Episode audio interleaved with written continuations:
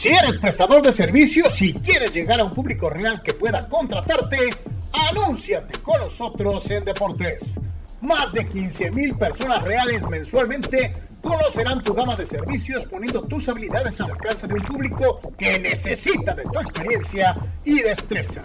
Contratistas en cualquier ramo, profesionistas. Deportes es la alternativa para ponerte a las órdenes de aquellos que buscan a la persona correcta en la región Tijuana-San Diego, en todo Baja California y en el sur de los Estados Unidos, más todo el alcance de la red mundial de información. Llámanos al 663-116-0970 o Synergy con Edgar Zúñiga al 663-116-8920 y déjanos exponer tu producto o servicio a los muchos aficionados al amplio mundo deportivo. Gana el partido. Anúnciate en Deportes.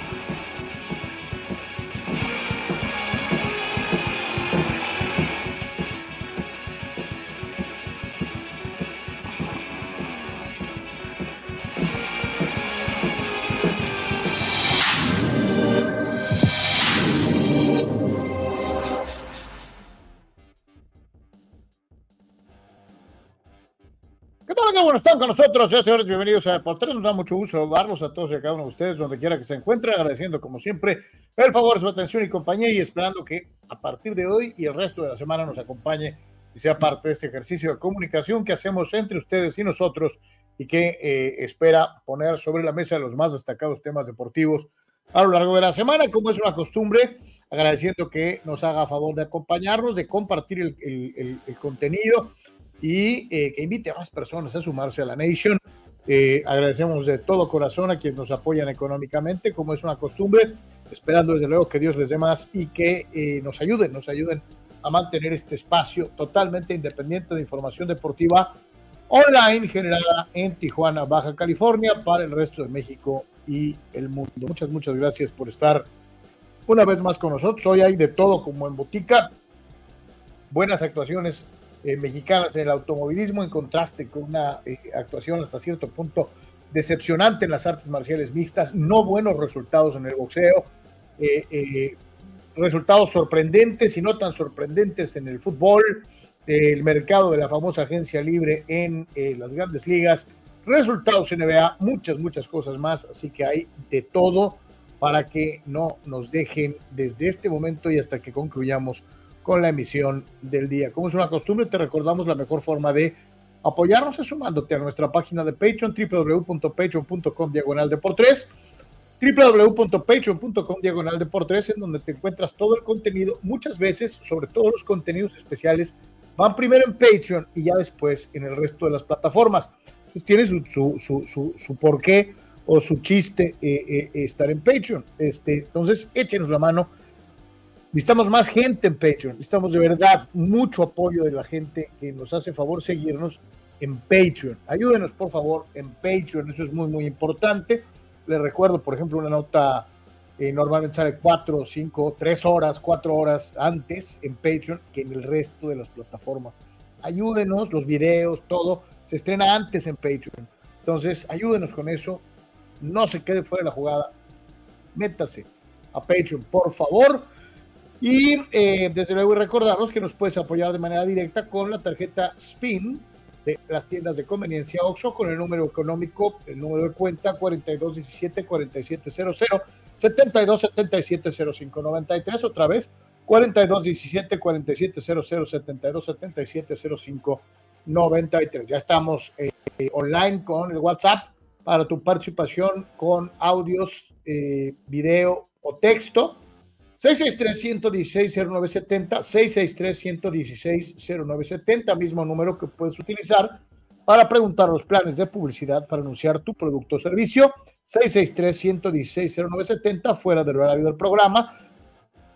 Mándanos un mensaje y nosotros, nosotros nos comunicamos contigo. 663-116-8920 con el buen Edgar Zúñiga en Do Synergy. Le recordamos, estamos en muchas plataformas al mismo tiempo Estamos transmitiendo en este momento en dos de Facebook, una de LinkedIn, el canal de Deportes en YouTube, el canal de Deportes en Twitch, dos cuentas de Instagram Live y Patreon. Esos son los sitios en donde nos estás viendo en vivo en este momento.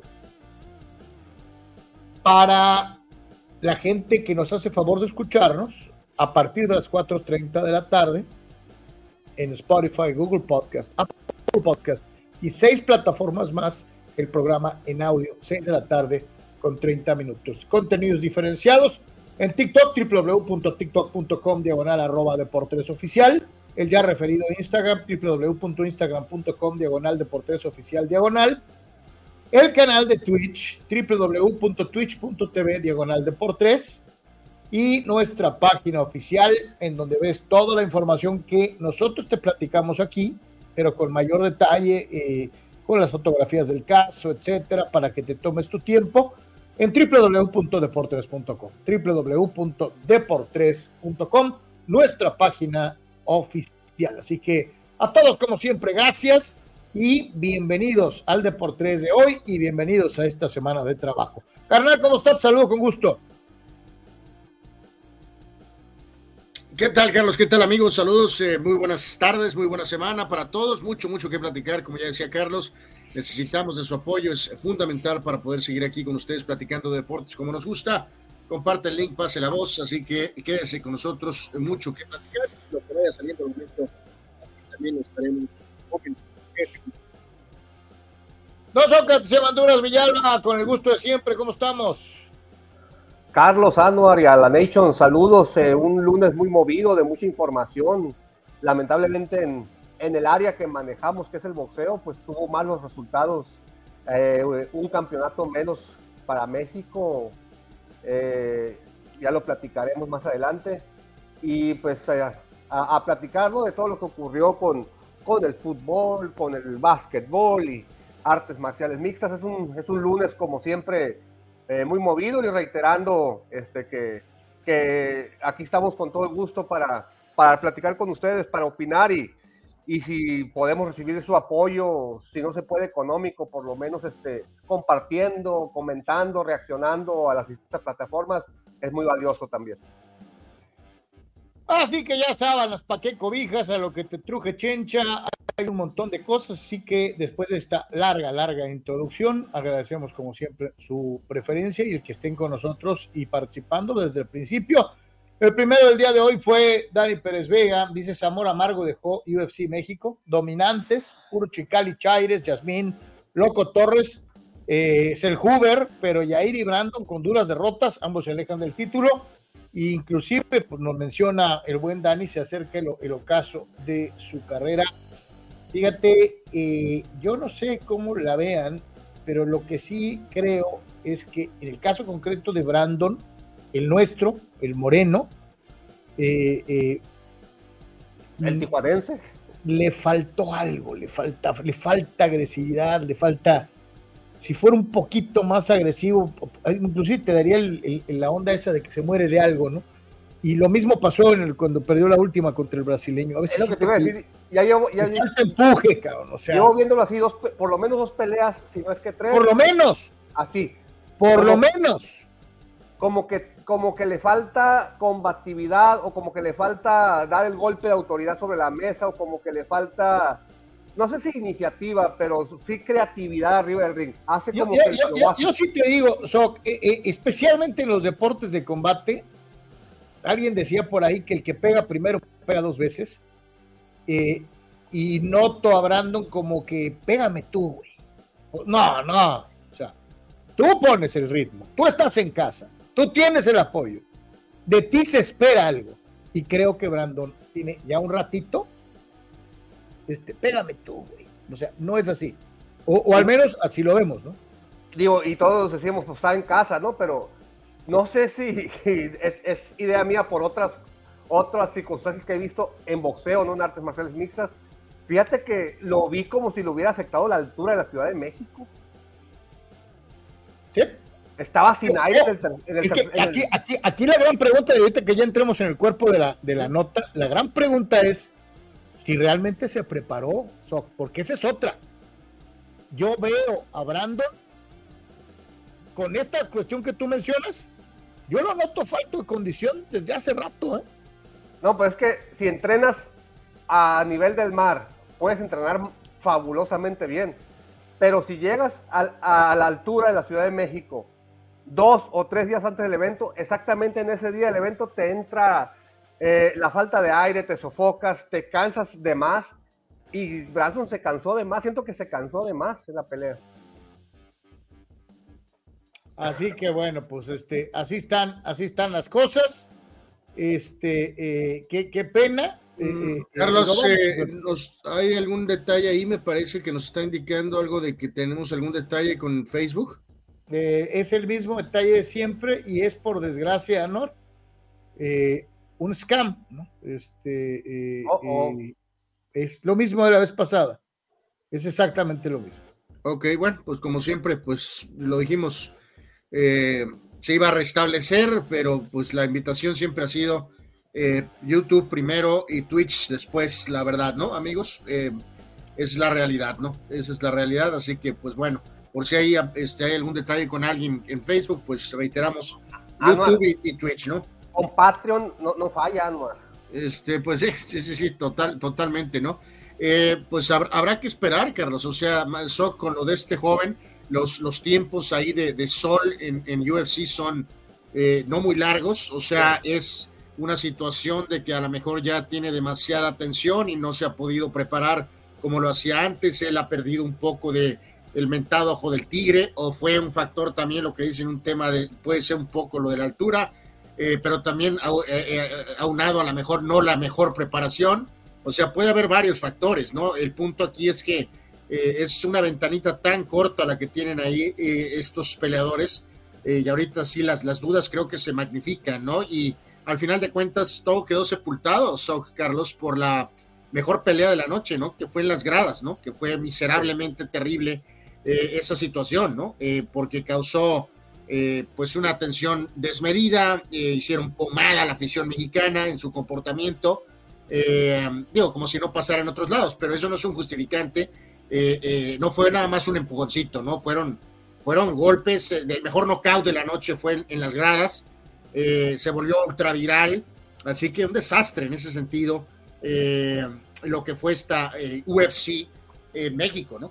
Por cierto que se dijo que... O sea, es que eh, ahí hay que ser, yo creo que es un éxito porque convoca a mucha gente. Es una pena por el comportamiento, ¿no?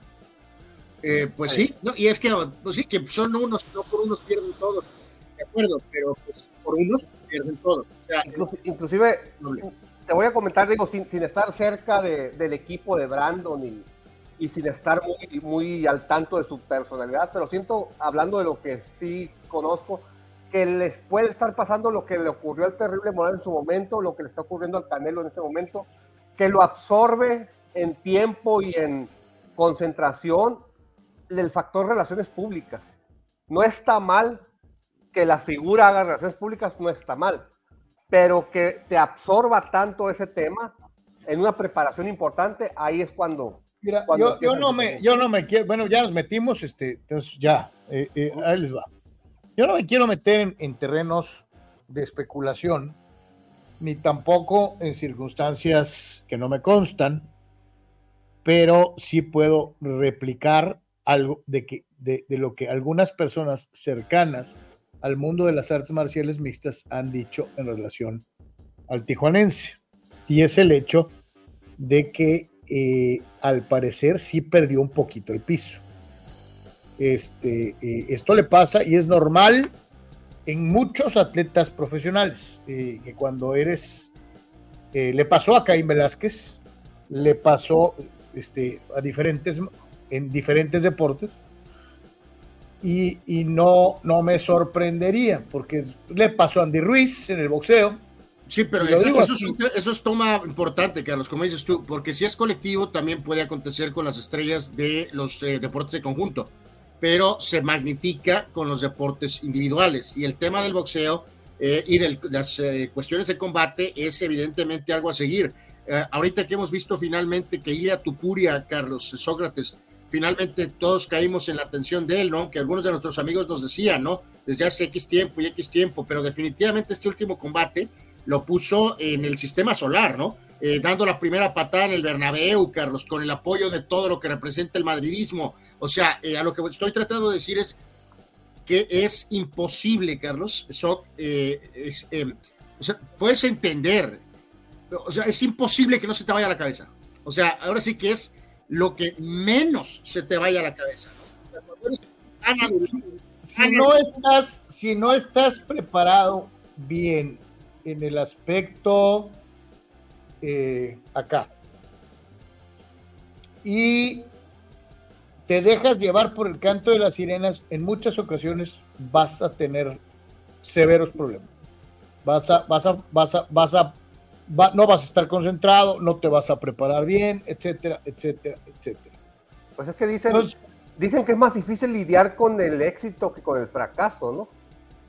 Eh, de hecho, de hecho, así es. Y reitero, no quiero decir, aunque lo estoy mencionando, a mí no me consta, lo vuelvo a decir para que luego no digan, es que dijo, no, hay un grupo de personas cercanas a, eh, a, este peleador en, en, concreto que señalan que se había perdido un poquito el piso. Entonces, ahí la dejamos. Eh, eh, y qué pena, Qué pena, porque sí creo que muchos eh, lo vimos eh, llegar al, objetivo y pensamos que iba a durar un buen rato como campeón porque tenía mucha tenía muchas posibilidades realmente de seguir creciendo. Bueno, ahora aquí Carlos, esto que dice Ruth Seyer, o sea, volvemos a lo mismo, también puede ser, o sea, es una cuestión que se tiene que contemplar, ¿no? Dice, salud, no le busquen, bueno, arremete con el pobre Cholo que sale aquí raspado, pero dice, Brandon Moreno son One Hit Wonder. O sea, también puede existir esa situación, un poco también marcada con lo de Andy Reese, aunque duela, ¿no? Eh, porque ya sabemos que todos son valientes porque entran al ring, eso no tiene nada que ver, ¿no? Eh, ¿Es Andy Ruiz o fue que Anthony Joshua es realmente un bultazazazo, ¿no? Lo hemos dicho en su momento, ¿no? Que si es un competidor de físico-constructivismo o si es realmente un boxeador, ¿no? Entonces, aquí también queda, porque tú ahorita decías, Carlos, ¿no? Que a lo mejor había esa limitante, ¿no? A lo mejor no es un tema de preparación ni tampoco eh, eh, incluso de que si se le fue la cabeza o no, sino que hay ciertas limitantes en su estilo, que a lo mejor no, no, no, sé si da, no da para más. Eh, entonces, o sea, hay muchos ángulos aquí por donde, donde puedes emitir una opinión, ¿no? Sí, ya hablando específicamente de, lo que se vio sobre, la, sobre el octágono, sobre la lona, independientemente de lo que haya pasado antes, eh, yo creo que eh, determinación sería la palabra más correcta que yo encuentro. Le faltó determinación a Brandon Moreno. No sé si, si creyó que iba a ser más fácil. pero, lo que tú decías es muy cierto. No traía, se le notaba que no traía con queso. O sea, esa es la cosa. No traía condición, o, al menos así aparentaba, que no traía condición física.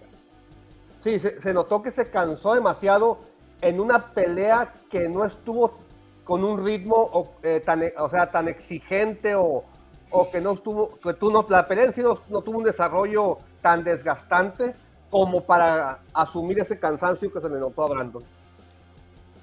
Y como bien mencionaban, bueno, pues no fue eh, eh, el único mexicano involucrado dentro de lo que es el, el, la función que presentó UFC. Eh, hubo otros peleadores eh, eh, que tuvieron actividad relativos a, a, la región de Baja California. Y sí, a los que no les fue bien fue a los tijuanenses, los otros, el ensenadense, los mexicalenses, todos cumplieron, todos ganaron. y yo diría, aquí sí, y hay que dejarlo bien claro, creo que a los a los que menos atención mediática se les puso en algún momento, solamente destacando su participación, fueron los que no tuvieron problema para poder cumplir con la tarea, ¿no? Este, a los que se les puso un poquito más de enfoque en el aspecto mediático fue a los que, eh, por desgracia, no les fue, no les fue tan bien, ¿no?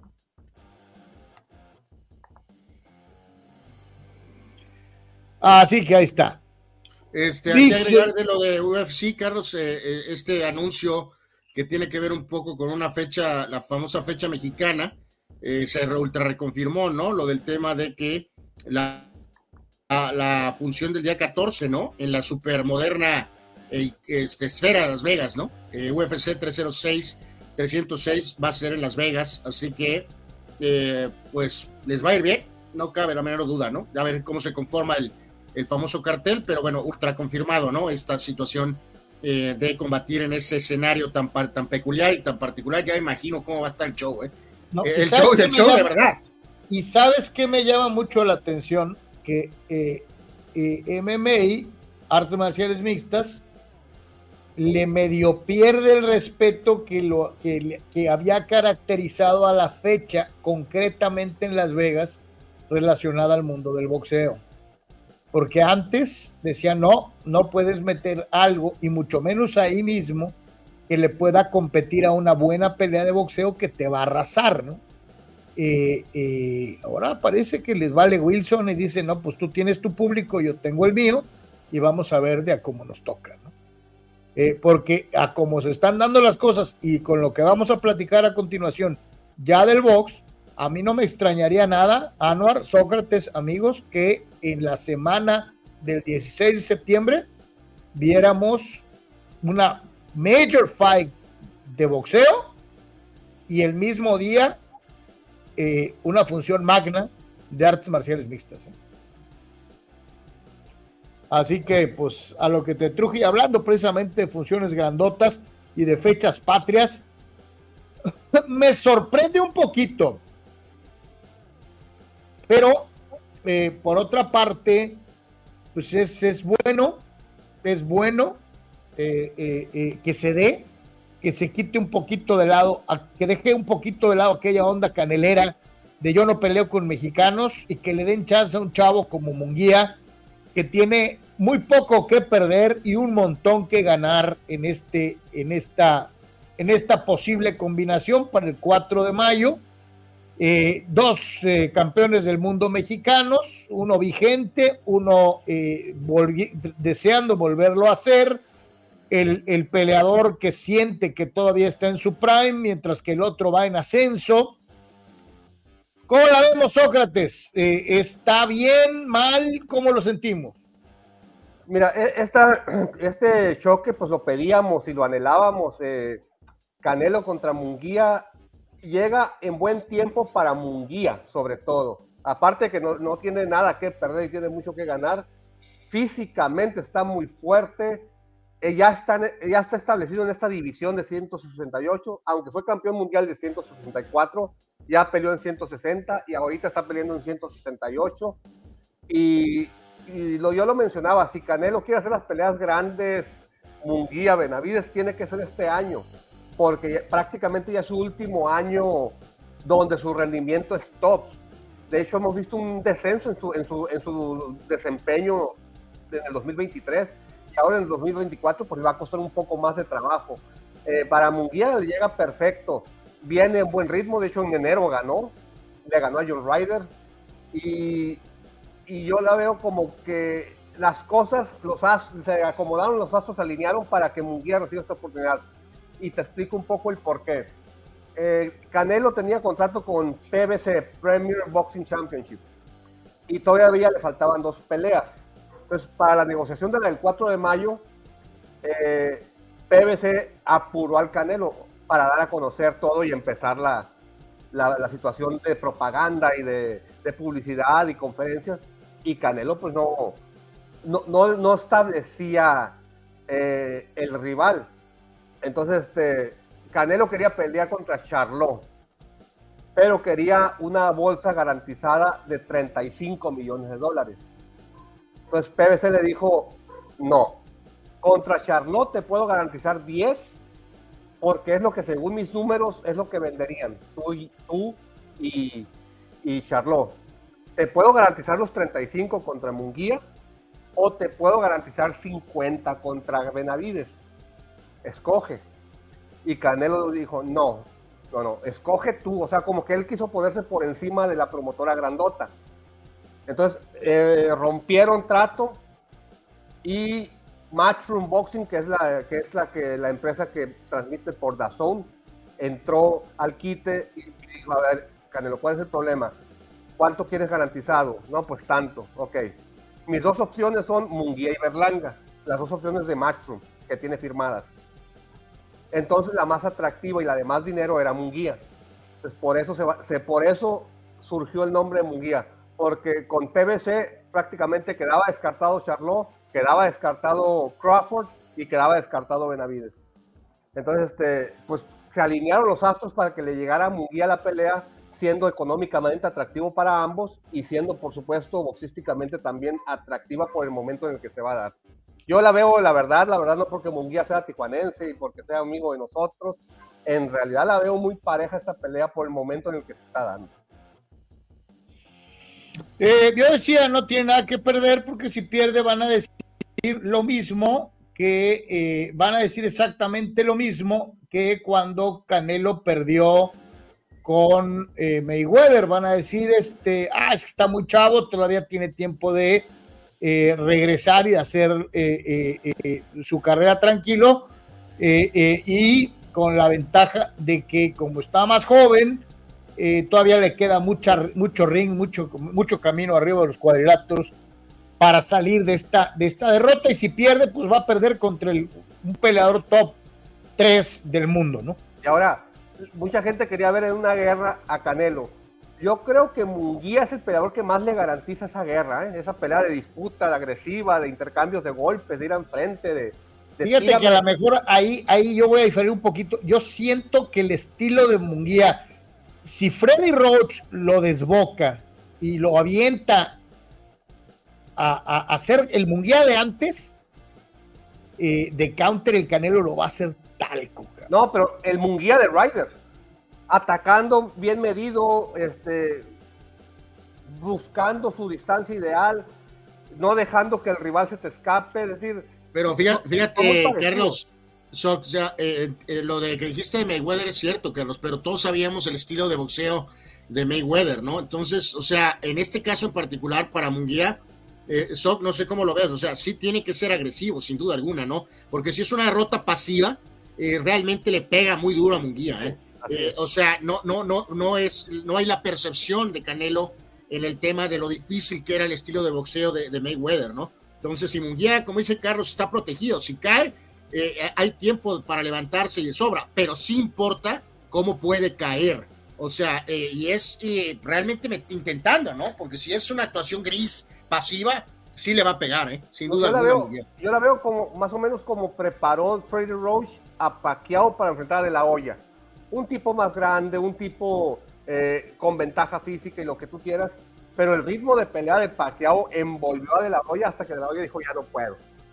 Eh, arriesgándose a que un golpazo de De La Hoya sentara a Pacquiao, pero era un, era un, riesgo que tenía que correr, lo corrió y resolvió la pelea perfectamente. Entonces yo creo que viendo la lentitud de Canelo desde el año pasado hasta, hasta el presente, en las últimas dos o tres peleas, que un Canelo muy lento, y que le hace falta el fondo físico, sobre todo en los rounds posteriores del sexto, del octavo, o noveno para arriba. Pues yo creo que esa va a ser la, la función de Munguía.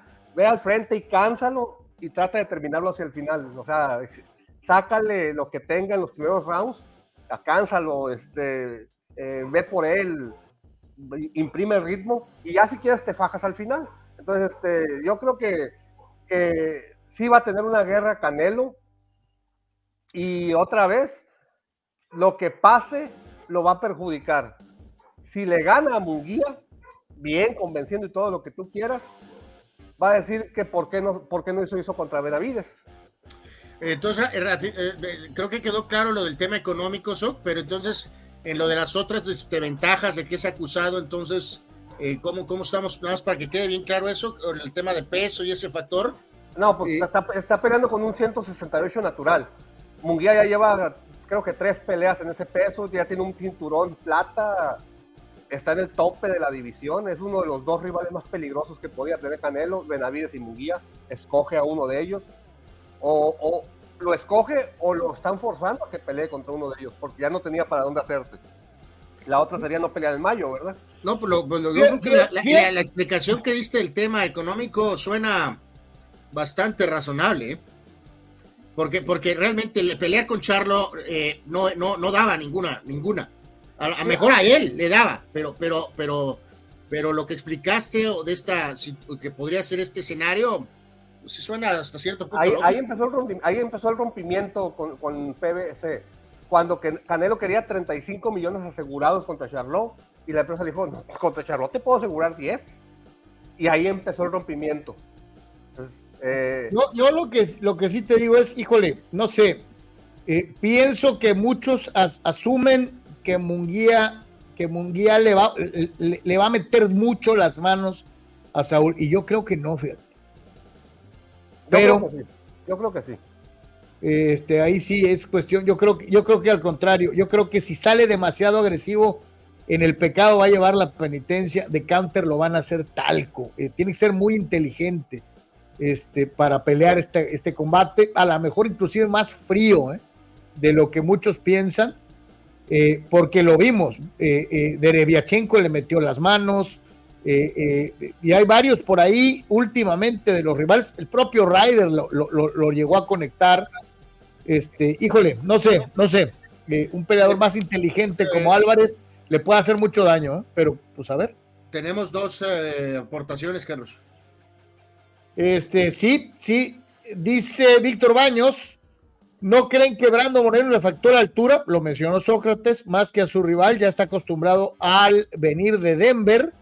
Dice, lo vi en los últimos dos rounds como que se quedó sin gas. Sí, Víctor, pero yo vuelvo a insistir, también en la última pelea contra el brasileño, yo no lo vi a tope físicamente. Entonces, yo no me atrevería a decir que fue solamente en esta pelea, ¿no? O sea... No, pero aparte en esta situación particular, cuando estás vas a encabezar una función de UFC en Ciudad de México, eres el nombre principal. ¿No tienes presupuesto para hacer un campamento, aunque sea de dos semanas en México? ándale, vete, ándale, vete a la ciudad. Ve a la Ciudad de México, exactamente. Quédate ahí en un hotel en la Ciudad de México, vete a correr a Toluca en las mañanas, o sea, por lo menos dos semanas, las, dos semanas de cierre, las sparring duro y las, de, las de dos semanas de intensidad, hazlas en México si vas a pelear ahí. totalmente. Dice Gabriel Narváez, ¿qué opinan del gobierno de España que no quiere felicitar a Ilia Topuria, ya que representa la masculinidad tóxica, religiosidad y es padre de familia heterosexual? El gobierno actual en España es woke, muy woke. Pues, Santo Dios. Pues pero Gabriel, pues ya lo felicitó el Real Madrid, la gente en el mundo lo respeta, al margen de lo que su gobierno haga o deje de hacer, ¿no? ¿Por qué quieres que te felicite tu gobierno, cabrón? Pues sí, digo, las posturas, varias de ellas sí son pues, este, increíbles, difíciles de entender, pero pues sí, creo que estoy de acuerdo ahí lo que dice Carlos. Eh, pues ahora sí que es, es, el campeón de la gente, ¿no? La verdad, ya, ya el, el, la medallita política, pues hasta cierto punto pasa a segundo término, ¿no? Lo, que va a cobrar en su siguiente pelea, tu furia, le va a quitar la preocupación de que no lo felicita el gobierno. Exacto. Who cares, ¿no?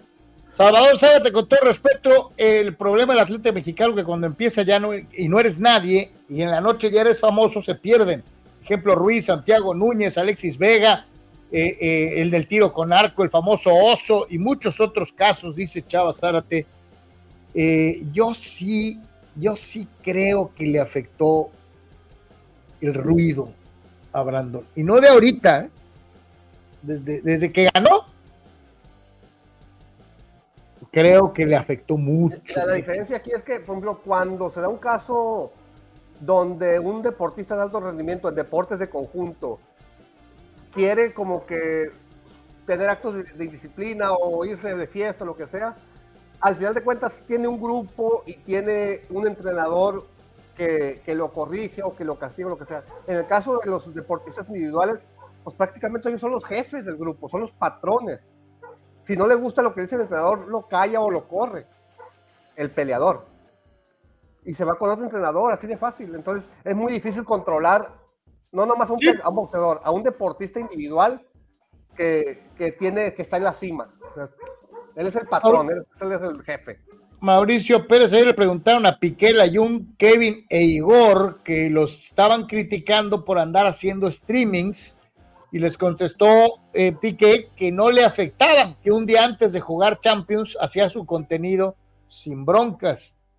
Eh, Mauricio, pues es que no, más es streaming, ¿no? Este, aquí el problema, o sea, ojalá y todo fuera hacer contenido para redes sociales. Estamos hablando de fiestas, desveladas, comidas, mujeres.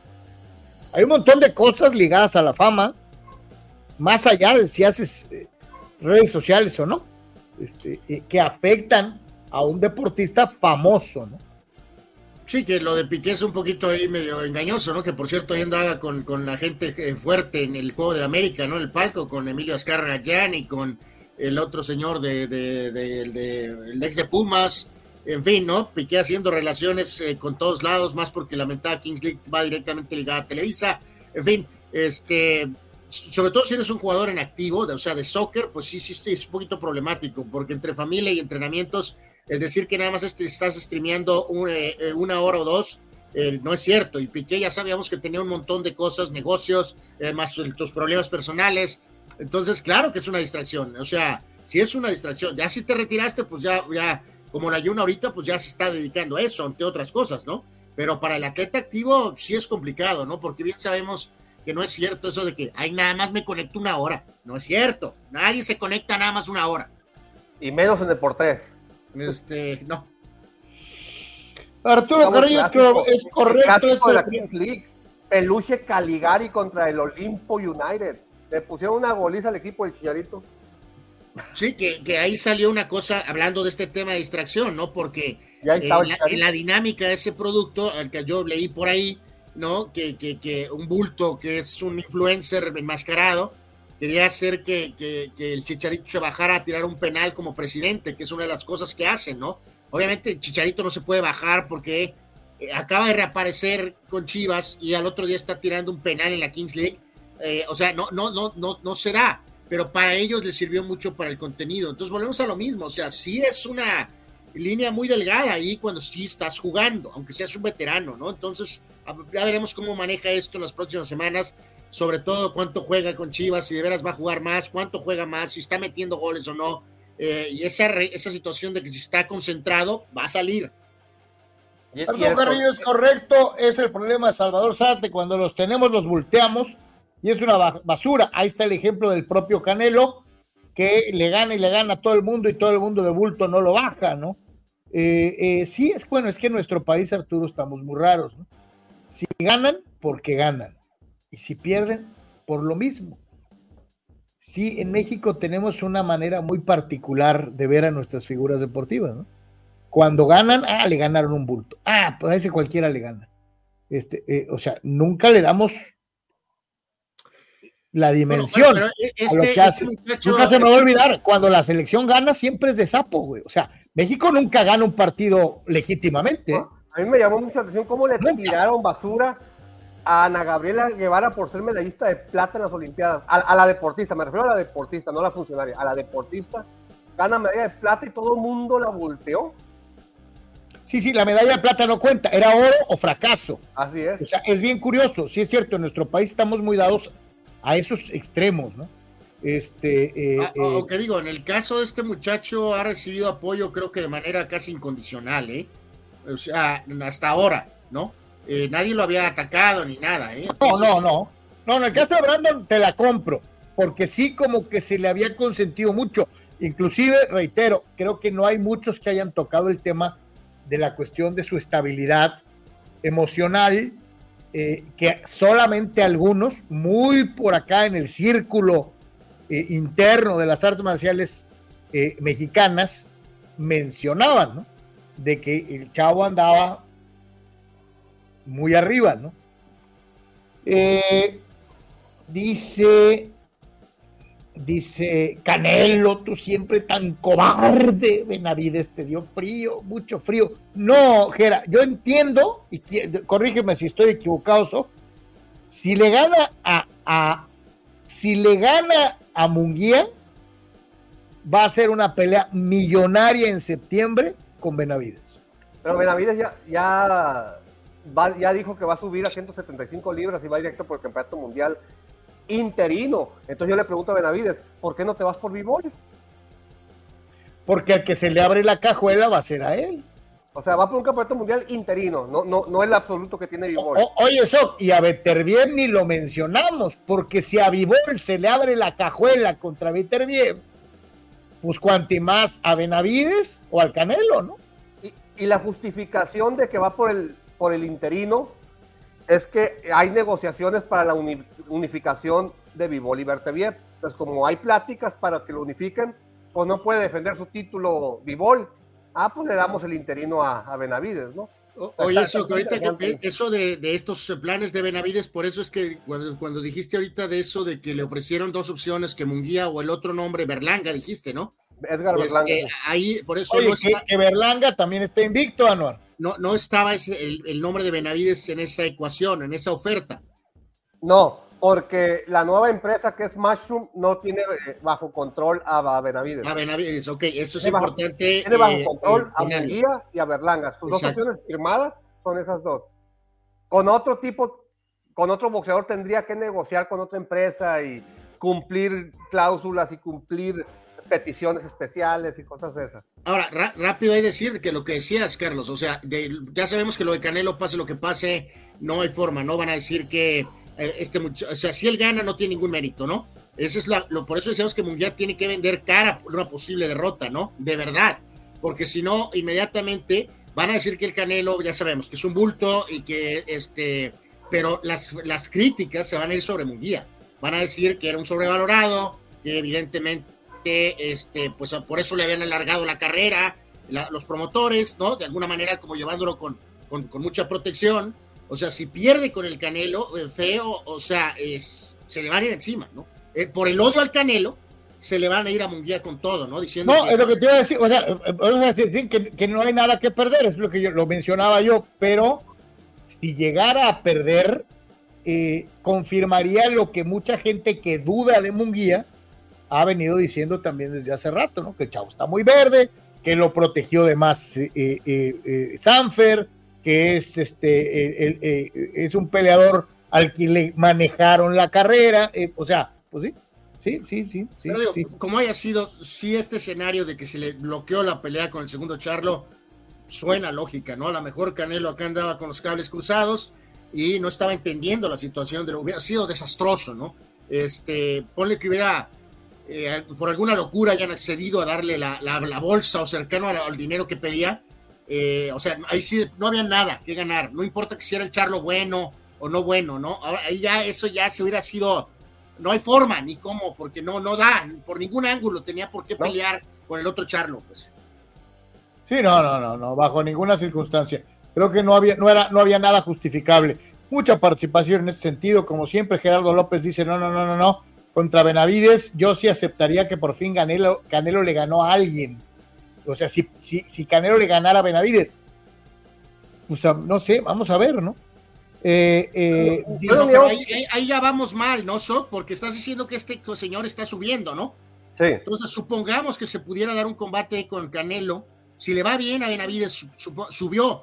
Pero supongamos que eh, en la siguiente pelea de Canelo o, en las siguientes o dos peleas, o sea, va a tener que volver a bajar. O sea, entonces ya, ya estaríamos en una dinámica que están diciendo que si Benavides es a donde yo, yo, te digo algo, si, Anuar, si le gana Canelo a Jaime y le ponen 50 millones a, Benavides para septiembre, va a decir que sí. Sí, Benavides no tendría problema en regresar a supermedio. O Canelo no tendría problema en volver a subir a, a semicompleto para enfrentar a Benavides. Por el campeonato de Benavides y conseguir lo que él quiere, que es el siguiente campeonato en otra división, ¿no? No, ya lo consiguió. Así que pues, ahí está. Mauricio Pérez dice, no, perdón, Daniel Pérez Vega, concuerdo con Sócrates, tal vez por la familiaridad con Jaime, creo puede complicar mucho al Canelo y ganarle. Y eso que no soy de la secta anticanelo de la Nation. Eh, dice mm, eh, William Bonney, la chica Jauregui se vio muy completa.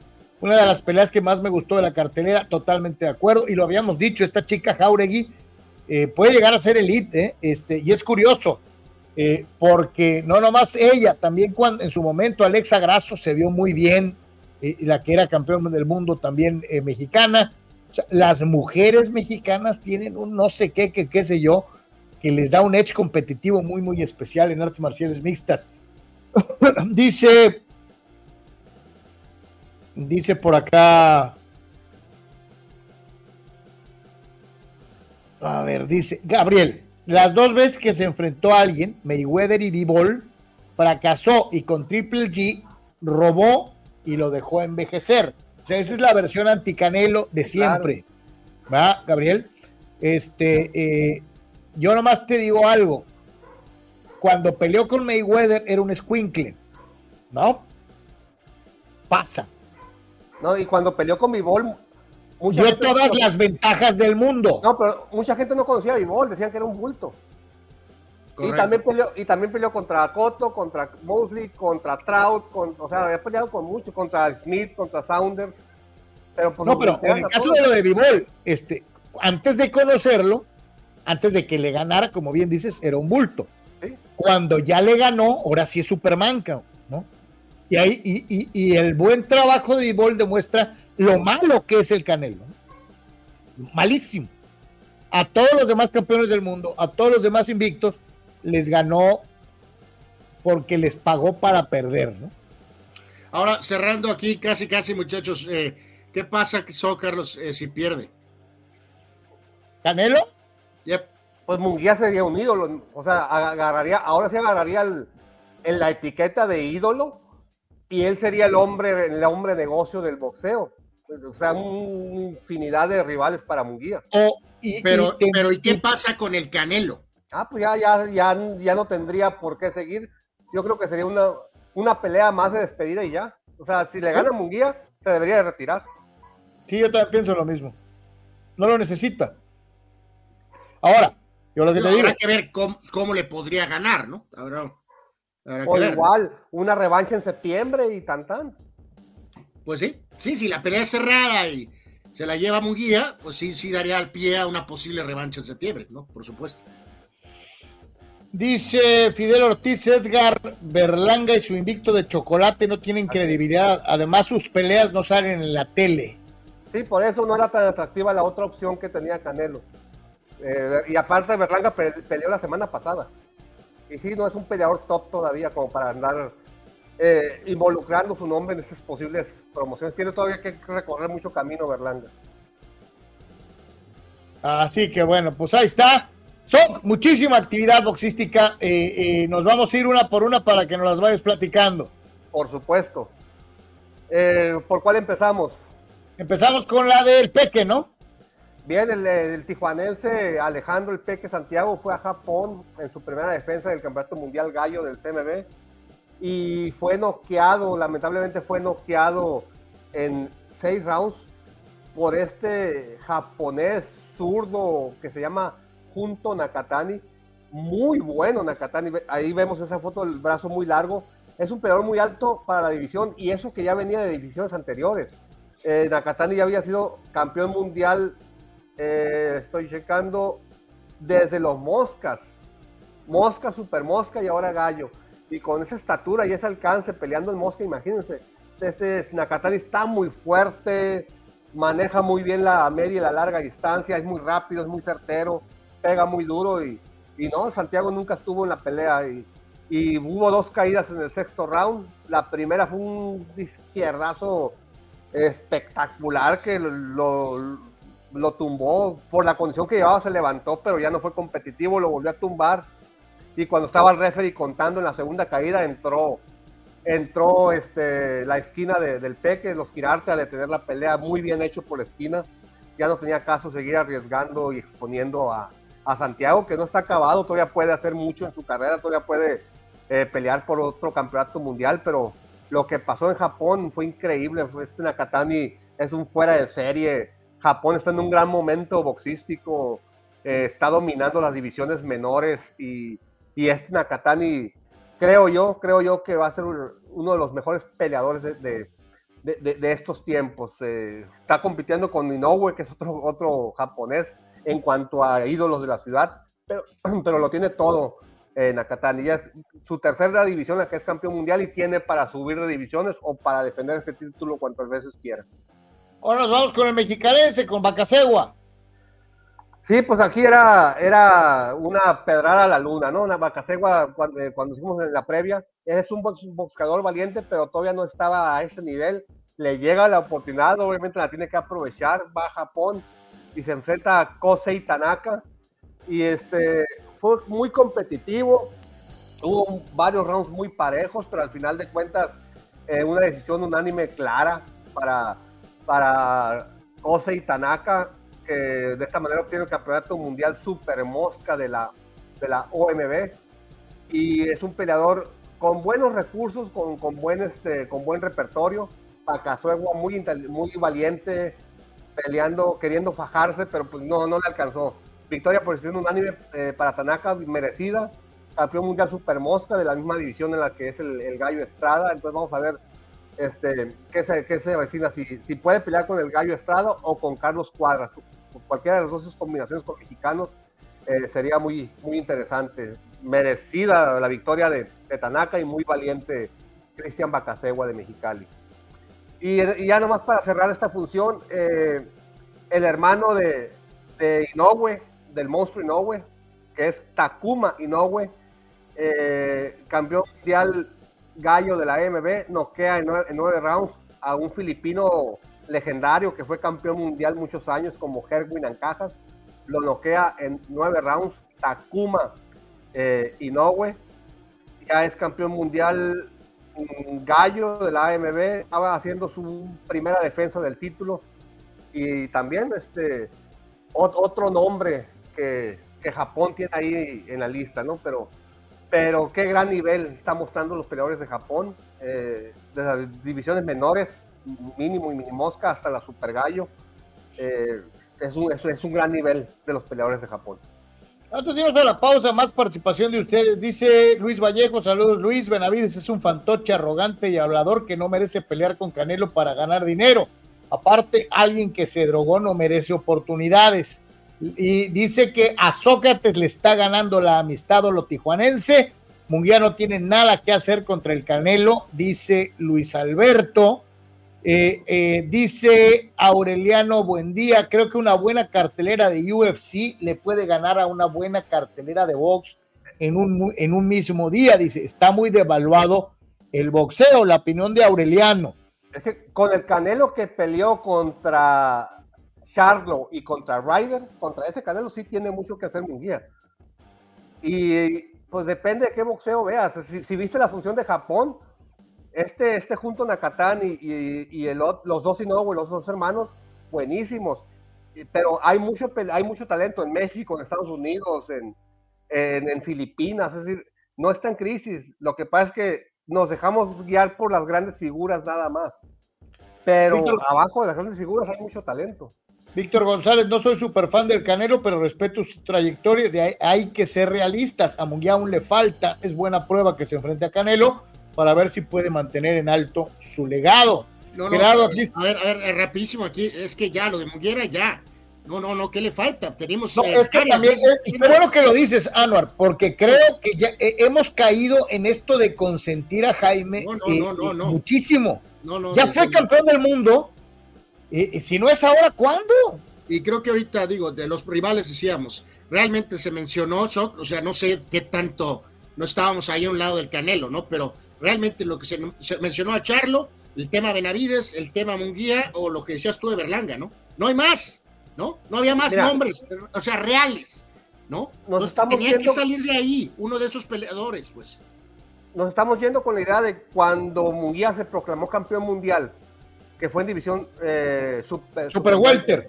Ok, en este momento Munguía tiene 27 años de edad, que según los estudios que se hacen de medicina deportiva, estás entrando al, al, máximo de tu rendimiento a los 27 años de edad.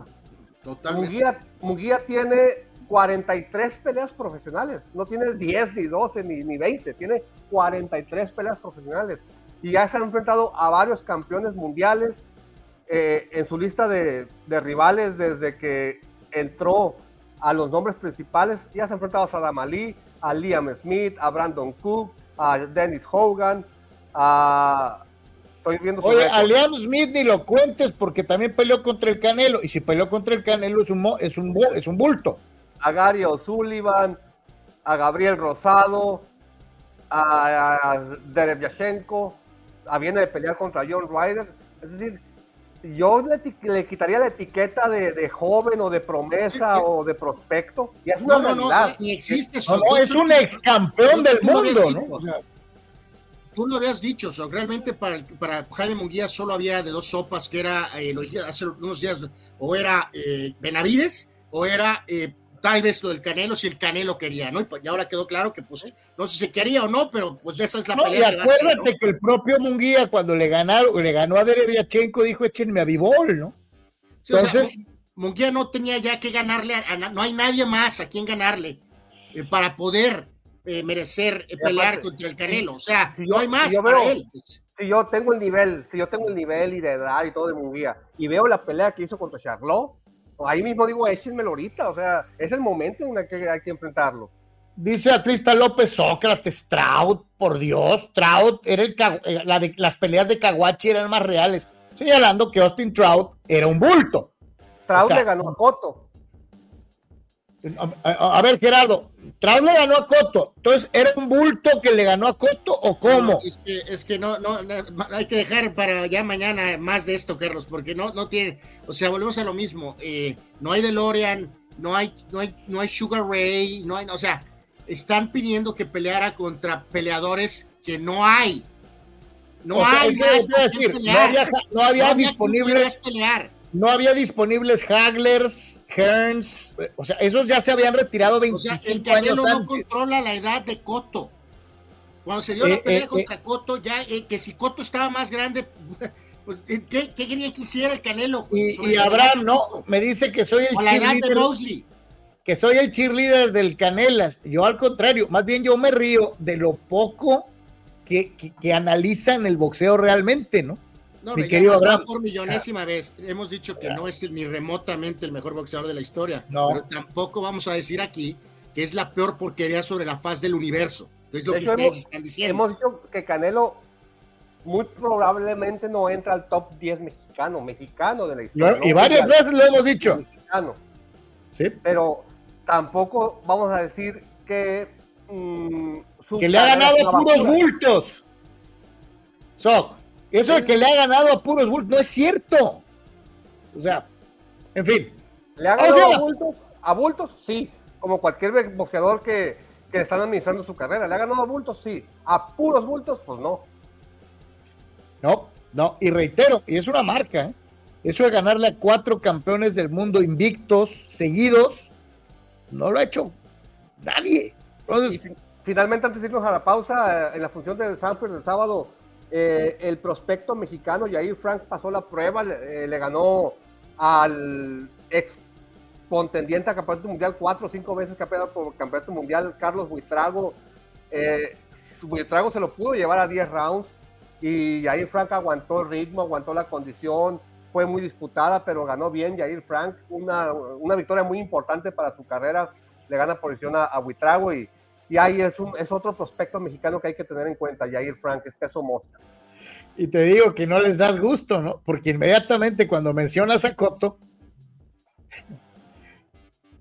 Coto, el que perdió con Margarito, sí, contra Tony Margarito, al que le dio la vuelta durante años la mayor parte de la élite del boxeo. Nadie se quería subir a un ring con Antonio Margarito. No, pero después a todos se les abría la cajuela. También le ganó Coto Margarito. En la revancha le puso una golpiza. Eh, dice Luis, coincido con Sócrates de que hay mucho nivel en el boxeo actual, solo que muchos no lo conocen porque hay mucho fan del pay-per-view. Pero es el, en el boxeo mundial han salido muy buenos boxeadores que no tienen el cartel que tenían antes con, eh, como campeones de Estados Unidos de los 80s y los 90s, cuando era la época en donde había mucho boxeador conocido y mediático. Es más, hasta en México, actualmente hay muy buenos boxeadores, pero antes había más reconocidos. Es la diferencia entre los aficionados del pasado, que conocían a muchos, y los aficionados de hoy en día, que solamente ven a unos cuantos. Sí, por eso cuando hay funciones los sábados y eso, les digo, tomen en cuenta este boxeador, tomen en cuenta este otro, eh, Sugar Núñez, Rocky Hernández, eh, los que están saliendo en las funciones de los sábados, porque luego van a pelear por un campeonato mundial y la gente dice, ¿y quién es ese? ¿De dónde salió?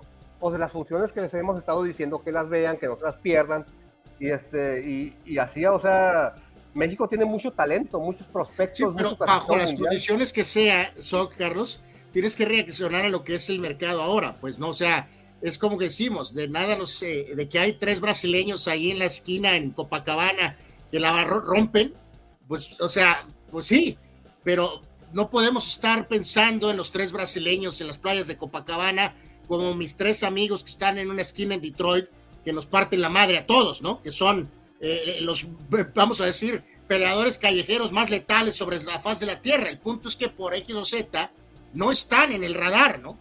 Boxístico. Entonces tienes que reaccionar a lo que el radar boxístico actual tiene, pues, ¿no?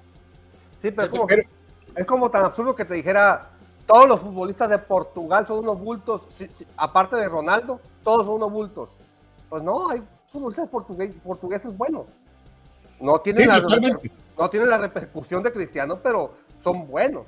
No, tienen su nivel, pero son futbolistas destacados a nivel mundial. Y ya que sacaste el chútale, pues vamos a la pausa, regresamos con fútbol. Hay mucho de qué platicar, es de por tres, estamos en vivo. Es el momento de buscar lo mejor en equipo de copiado para Deportes y para muchas otras empresas. Hola, mi querida Sonia, ¿cómo estás? Hola, Carlos, buenos días, ¿cómo están? ¿Cómo estás? Sonia, gracias por recibirme porque estamos buscando el mejor lugar para encontrar copiadoras, escáneres y todo lo necesario para que mi oficina sea la mejor aquí en Tijuana y en Baja California. Perfecto, has llegado al lugar indicado. Estamos en Sistemas de Copiado Digital de Baja California, SCD. Así es. ¿Vamos? Vamos, vamos. Híjole, Sonia, de veras dijiste que tenían equipo para todas las oficinas. Así es, nosotros podemos apoyar tanto una pequeña oficina como una empresa con sus grandes capacidades. Y no va, a quedar, no va a quedar con las ganas de preguntar. Y si mi oficina es pequeñita, a lo mejor me da pena y pienso que no puedo pagar. Hay para todos los gustos y precios, ¿no? Claro que sí, nosotros podemos apoyar con un arrendamiento mensual, este, también con precio por imagen. Depende de la capacidad que estén procesando, nos podemos ajustar. O sea que amigo, ¿qué estás esperando? Todo en SSD es al alcance de tus capacidades en copiado, escaneo y lo que necesitas.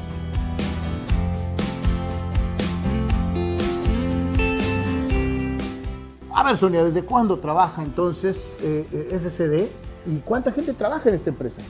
Pues mira, nosotros somos un gran equipo de trabajo para que todo salga en tiempo y forma. Somos una empresa que estamos ahora sí que en el mercado con las mejores empresas en la franja fronteriza y tenemos desde el 1999 al servicio. Así que ya sabes, somos sistemas de copiado digitales y te estamos esperando. Así que para ti que tienes una pequeña, mediana o gran empresa, la mejor opción en copiado y digitalización de tus documentos la tienen en SCD. ¿En dónde los contactamos, Sonia? Bien, nos pueden contactar por medio de WhatsApp al celular 664-108-6285 o bien al correo electrónico de pagos arroba nuestras siglas scdtoshiba.com. Somos SCD. Somos SCD. Somos SCD. Somos SCD. Somos SCD. Sonia, muchas gracias por habernos invitado a las instalaciones del Sistema de Copiados Digitales. Gracias a ustedes por habernos acompañado y esperamos muy pronto estarles atendiendo. Somos SCD.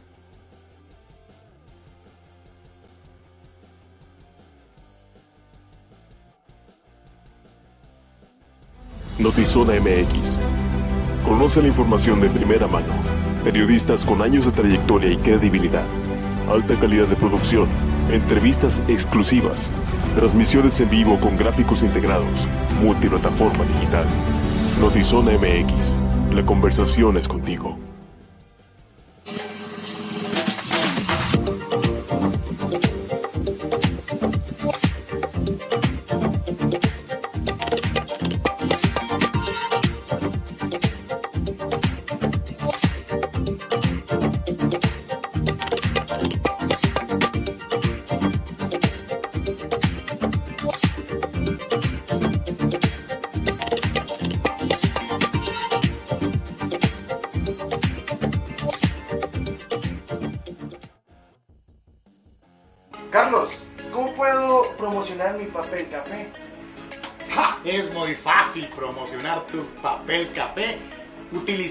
Las opciones que te ofrece DoSynergyDeportes.com para impulsar tu producto o servicio.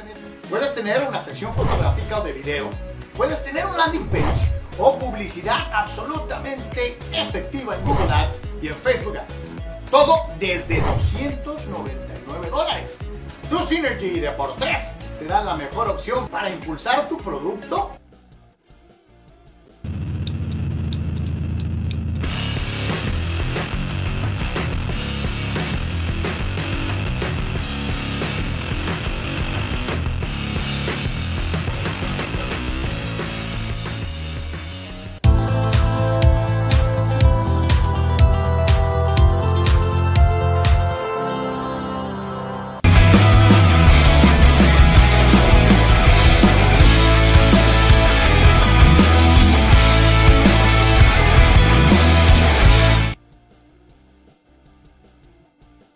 Regresamos en Deportes, seguimos platicando con todos ustedes, sigamos en el mundo del chútale, eh, en donde hubo actividad obviamente en Bro, el fútbol eh, mexicano. Eh, hermano, hermano, hermano, déjame rápido aquí hacer este mini mención beisbolera. Eh, por- hace ratito nos decía el buen Víctor que eh, breaking news eh, con Dodger Nation y así quedó esto. Manny Margot, el ex padre y ex rey, va a Minnesota y de esta manera, entonces, básicamente en un rol de utility, eh, Kike Hernández volverá a los Dodgers, ¿no? Margot había sido titular en Tampa y estoy casi seguro que no quería estar en ese rol eh, intermitente en los Dodgers y pues esto es lo mejor para todo el mundo, ¿no? Eh, Manny Margot se va a Minnesota y entonces de alguna forma ese rol lo hará Kike Hernández, que bueno, pues ya sabemos que de alguna manera también tiene esa conexión Dodger eh, y volverá a hacerlo, ¿no? Entonces no, no, no sorprende eh, para nada que Margot creo que haya dicho, ¿saben qué? Mejor cámbienme, ¿no? Por favor, porque yo no quiero estar eh, refundido en la banca después de venir varias temporadas como titular en Tampa Bay, ¿no? Así que ahí está eh, este piquito de algo de Dodgers. Y eh, ya en información chutalera lo platicábamos. Hay, hay ciertas cosas en el mundo del deporte que no puedes dejar de lado. Una de ellas, si estás compitiendo en taekwondo y no tiras patadas, lo más probable es que los jueces no te sumen puntos, por más que tires 20 golpes y no te van a dar una victoria.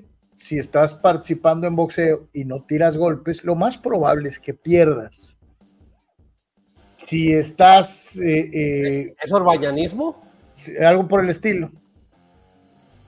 En el caso concreto del duelo de Cholos contra Toluca, y yéndonos exclusivamente a la cuestión estadística, hay un punto de la estadística oficial que me llamó poderosamente la atención. En un partido que duró más de 90 minutos, eh, Cholos reporta en la estadística cero tiros al arco contrario. Cero. repítelo, tiros, repítelo, Carlos. Cero tiros al arco contrario. Wow. Entonces, cuando ya nos vamos al, al marcador frío, Toluca 2, Tijuana 0, y luego, olvídate que hayas visto el partido completo. Si nomás ves el highlight reel, o sea, el resumen que edita, por ejemplo, Google o el que subió ESPN, y te pones a ver cuántas veces Toluca tuvo para meter cuando menos, otros tres, cuando menos. Y en el highlight reel, en este corto, no aparece una sola jugada de Tijuana en, campo contrario. Dices, pues date de Santos, que no te metieron 5-0, 6-0, 7-0, porque no fuiste capaz de generar ni siquiera una. Bueno, ahorita, ahorita lo vamos a escuchar, Carlos. Ya, ya la cara cada vez es más, es, es cada vez, ya, ya, ya, ya, ya, cada vez más cercana a lo de eh, ya no sé cantar, ya no sé qué hacer, este, eh, eh, pero Miguel sigue diciendo, Carlos, que, que, tiene oportunidades. y ya van varias veces que nos quedamos con lo que tú estás diciendo, de alguna forma de, ah, caray, ¿dónde están esas oportunidades que está diciendo? Donde continúa diciendo que solo falta meterla. Oye, lo único que digo es que hay que dejar bien claro, ¿no? En la famosa estadística oficial, y pensando en lo que vamos a oír de Miguel, casi con seguridad, eh, eh, hay 12 tiros de Cholos, 12. Pero de los 12, ninguno va en medio de los tres palos. O sea, Cholos tira palmote, cabrón. Sí, o sea, y eso no puede ser catalogado de oportunidad clara, ¿no? Cholos tira eh, para un lado, para arriba. O sea, va a van a escucharlo, ya sabemos que perdieron a este muchacho Álvarez y luego el Super Tití, y, o sea, aunado más a esta mala suerte, a Salate, a esta inercia loser, eh, pero vamos, de resumidas cuentas, lo hablábamos hace unos días, Sócrates Carlos, eh, todavía dejamos en limbo lo de San Luis, ¿no? Donde finalmente un juego que debieron de perder por naturaleza, porque el rival falló un penal en el último minuto, aunque moralmente merecieron el empate, pero en el juego de Toluca, y más cuando quedó confirmado, sabíamos que el juego iba a ser en el horario eh, normal de Toluca de mediodía, sabíamos que había 99.9% de probabilidades que iban a perder.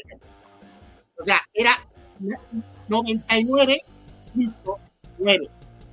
nadie, Carlos. Yo creo que ni Miguel, Carlos, anticipaba que realmente podían venir a, ganarle a Toluca eh, en estas eh, condiciones, ¿no? Simplemente eh, este barco está... No, la, descarada tirada del Cholos era empatar a cero. Pues sí, sí, era la mejor opción. Y cuando les cae la mejor posible opción. Cuando les cae el primer gol, ya en el segundo tiempo, cuando les cae el primer gol de, Toluca, se desfondó el equipo, se vino moralmente abajo, pero exageradamente. ¿eh? Ya no corrían, ya no, ya no intentaban. o sea, al primer tanto, ultra recontra, se acabó el juego, ¿no? Sí. Y, y, volvemos a lo mismo. Sí, sí tiene mucho que ver. No puedes aspirar a un buen resultado si no eres capaz de pegarle a una pinche portería de 7 metros de largo. 7 metros de largo y 2.50 de alto. O sea, no eres capaz ni siquiera de tirarle al mono, cabrón. Es preocupante. Eh, eh, eh, y, qué pena, qué, pena verdaderamente, porque esto lo decimos cada semana y cada semana. Y yo me pongo a pensar si de veras Miguel Herrera o si el presidente o si el gerente deportivo Toño Núñez o alguien realmente le cae el 20 lo lastimoso, de lo triste que es el panorama de un equipo sin alma, sin aspiraciones. Sí, que solo va a ser cambiado con un agregado de jugadores refuerzos de verdad. De verdad. Con una verdadera inversión más allá de lo que te cueste el técnico, porque habrá quien diga que no, los estamos dando muestras de voluntad de cambio porque trajo de vuelta a Herrera, que es uno de los técnicos caros del fútbol mexicano y que la vez pasada te dio dos superlideratos, estamos haciendo lo nuestro. No, Miguel no juega. ¿No? Herrera no juega. Entonces. O sea, lo, que ya hemos dicho mil veces, Carlos, esta inercia del Cholopac y Opac bajo Pac, ¿no? Que con muy poco eh, hagas lo más que puedas, ¿no? Eh, eh, Cholos ya ahorita ya, ya es demasiado, demasiados técnicos, varios de los jugadores han tenido varias continuidades con diferentes técnicos. Lo que va a cambiar puede ser Herrera o si no, el ciclo de Herrera segundo ya también está por irse por la borda. A un nuevo entrenador le tienes que dar más armas, Carlos le tienes que dar más armas para de perdida, Sócrates, Carlos, amigos, poner por ahí un buen torneo, por Dios. Cortar la inercia de Shep, la inercia, la ola verde, el tsunami de, Shep en el que el equipo está en, este momento. Ocho partidos disputados, no ha ganado, no ha ganado, cuatro empates, cuatro derrotas, siete goles anotados, 13 goles recibidos. ¿Sabes qué, es lo más dramático aparte del equipo en sí? Que un técnico que nosotros considerábamos, o al menos yo consideraba como firme candidato a dirigir a la selección mexicana, está perdiendo el crédito hasta para dirigir cualquier otro equipo grande. Eso es dramático. Sí. Qué aventura tan difícil para Herrera que se está hundiendo a la par del equipo. ¿eh? Vamos a escucharlo.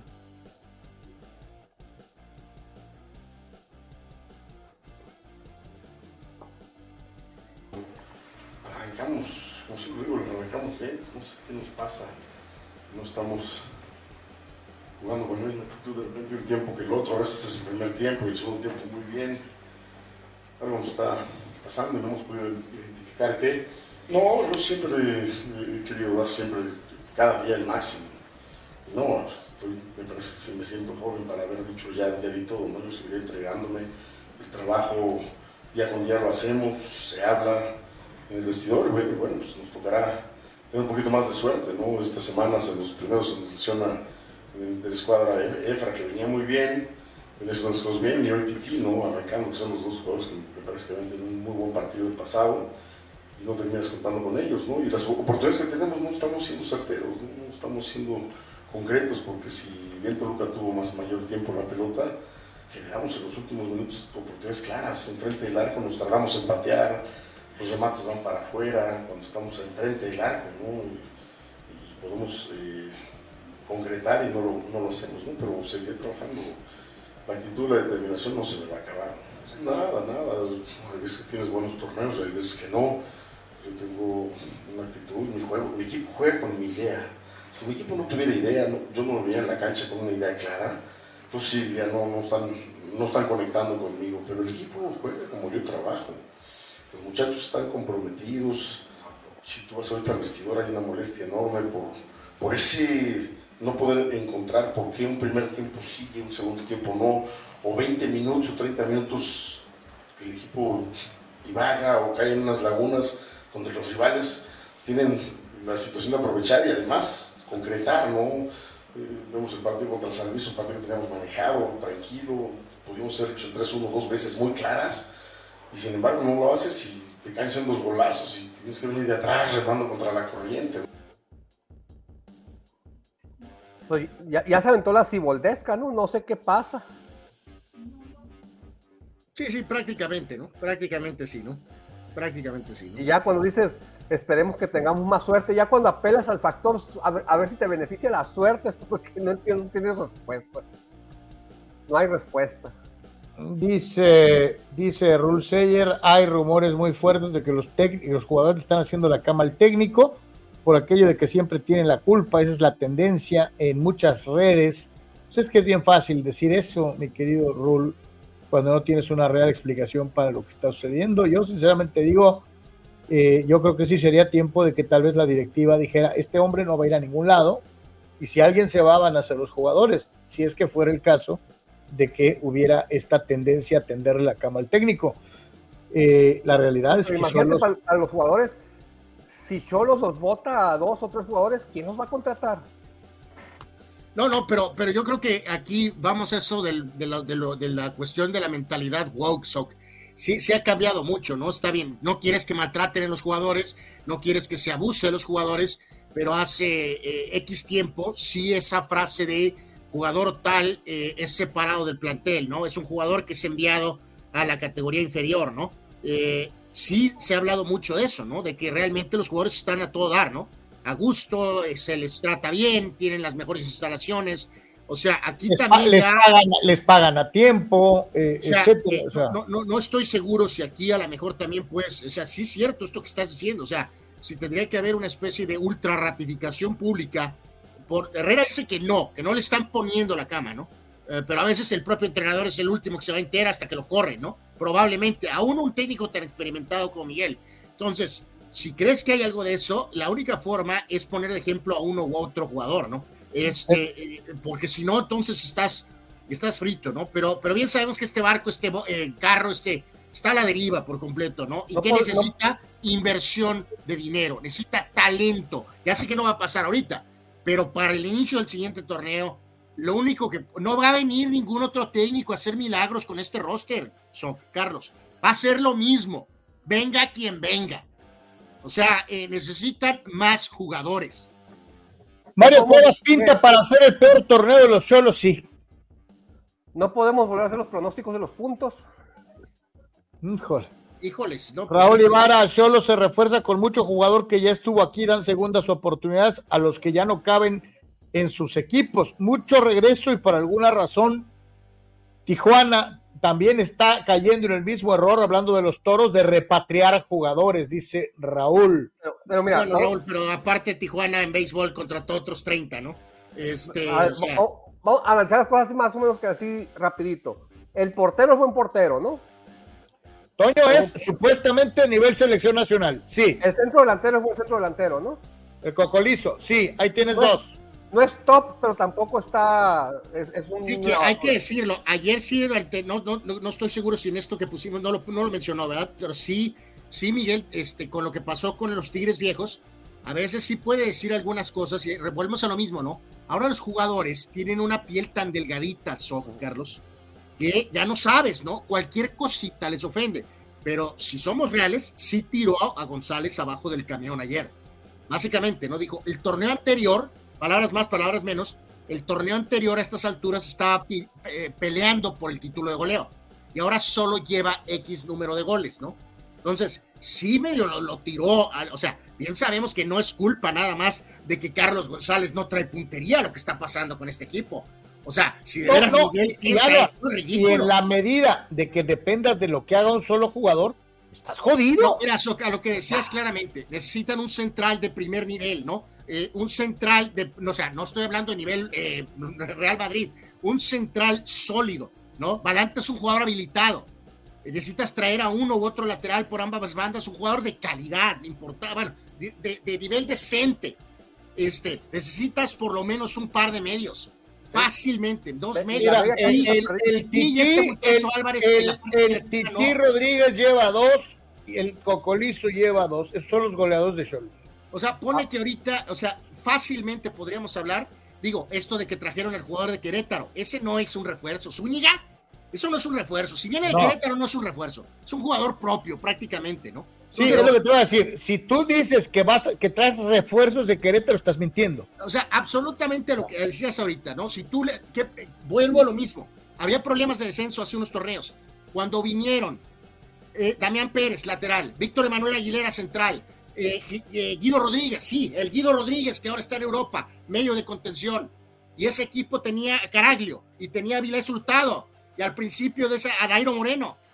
O sea, ¿qué necesitan? Eso que venga un Damián Pérez, un Víctor Emanuel Aguilera, un Guido Rodríguez. Eh, ah, en ese grupo también llegó Malcorra, que fue el que menos rindió, pero tampoco era un mal jugador. Ahí está.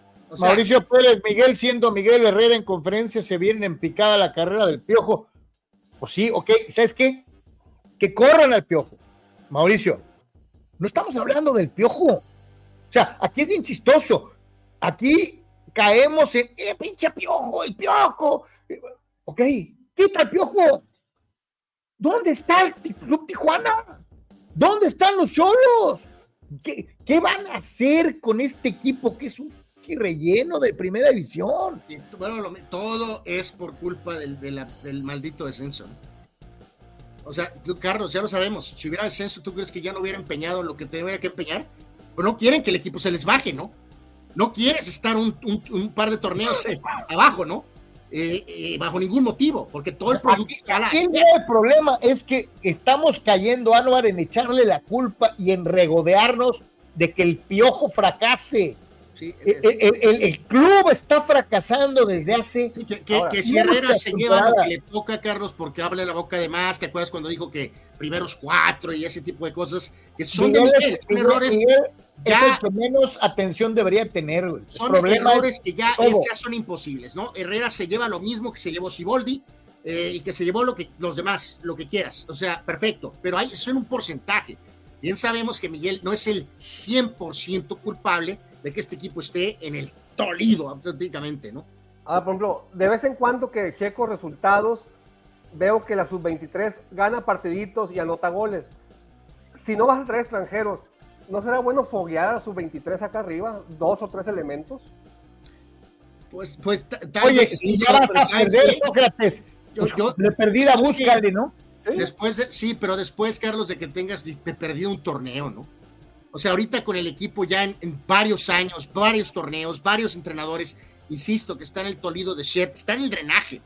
Eh, ahorita es muy complicado el que pongamos a chavos de la, de la, de, la cantera. O sea, necesitas por lo menos un torneo decente, por, por lo menos. Que a lo mejor un chavalo te la aprende y lo vendes, que es tu negocio, ¿no? Vender. Sí, no, de acuerdo, pero no, no, no, Tijuana ahorita está tan... Raúl, ahora eh, eh, eh, vuelve a preguntarse, les pregunté en la radio hace un tiempo si la, por las finanzas del equipo y me dijeron que operaban en números rojos. ¿Creen que ahora sigan en números rojos o si están haciendo lana? Yo creo que están igual que antes, Raúl.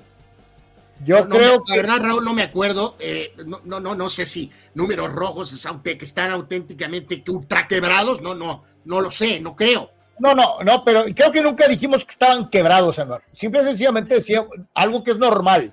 Un equipo de primera división de estas características no tiene ganancias bollantes. Sí, sí, la, ganancia, como decía ahorita hace un segundo Sócrates, Raúl, y tú lo sabes, Raúl, donde ganan dinero es con la venta de jugadores. Pero si el equipo es shit, no puedes vender jugadores. Es lo que te iba a decir. Ah. O sea, tuvieron una buena racha donde vendieron a Pablo Aguilar, a Guido, a Henry, a varios pero de unos tres años para acá, ¿a quién han vendido? Caro. Jugador caro, importante. Sí, porque a la hora de la hora, me imagino que ni a los Evil Twins los pudieron vender como querían, ¿no? Porque llegaron muy altos en promoción, en el Gallo Pacho, lo Pac bajo Pac, me refiero a Marcel Ruiz y a, Jordi Cortizo, pero se devaluaron aquí algo, ¿no? ¿Se acuerdan? Porque les fue tan mal es muy posible que ni siquiera los pudieron vender en lo Ah, no, de hecho los dos resucitaron sus carreras huyendo de Cholos. ¡Cuántos se largaron! en Tijuana empezaron a jugar de manera decente. Ruiz en Toluca y Cortizo en Puebla y después fue transferido a Monterrey. Ahora, vamos a suponer que le están teniendo la cama al piojo y vamos a suponer que lo corran. ¿A quién traen? ¿A respeto? No, no, no, no, no. No, no, no. Vamos a escuchar a otro de estos nombres que solamente ellos saben cómo los traen y los contratan. Renato Paiva, el técnico de Toluca.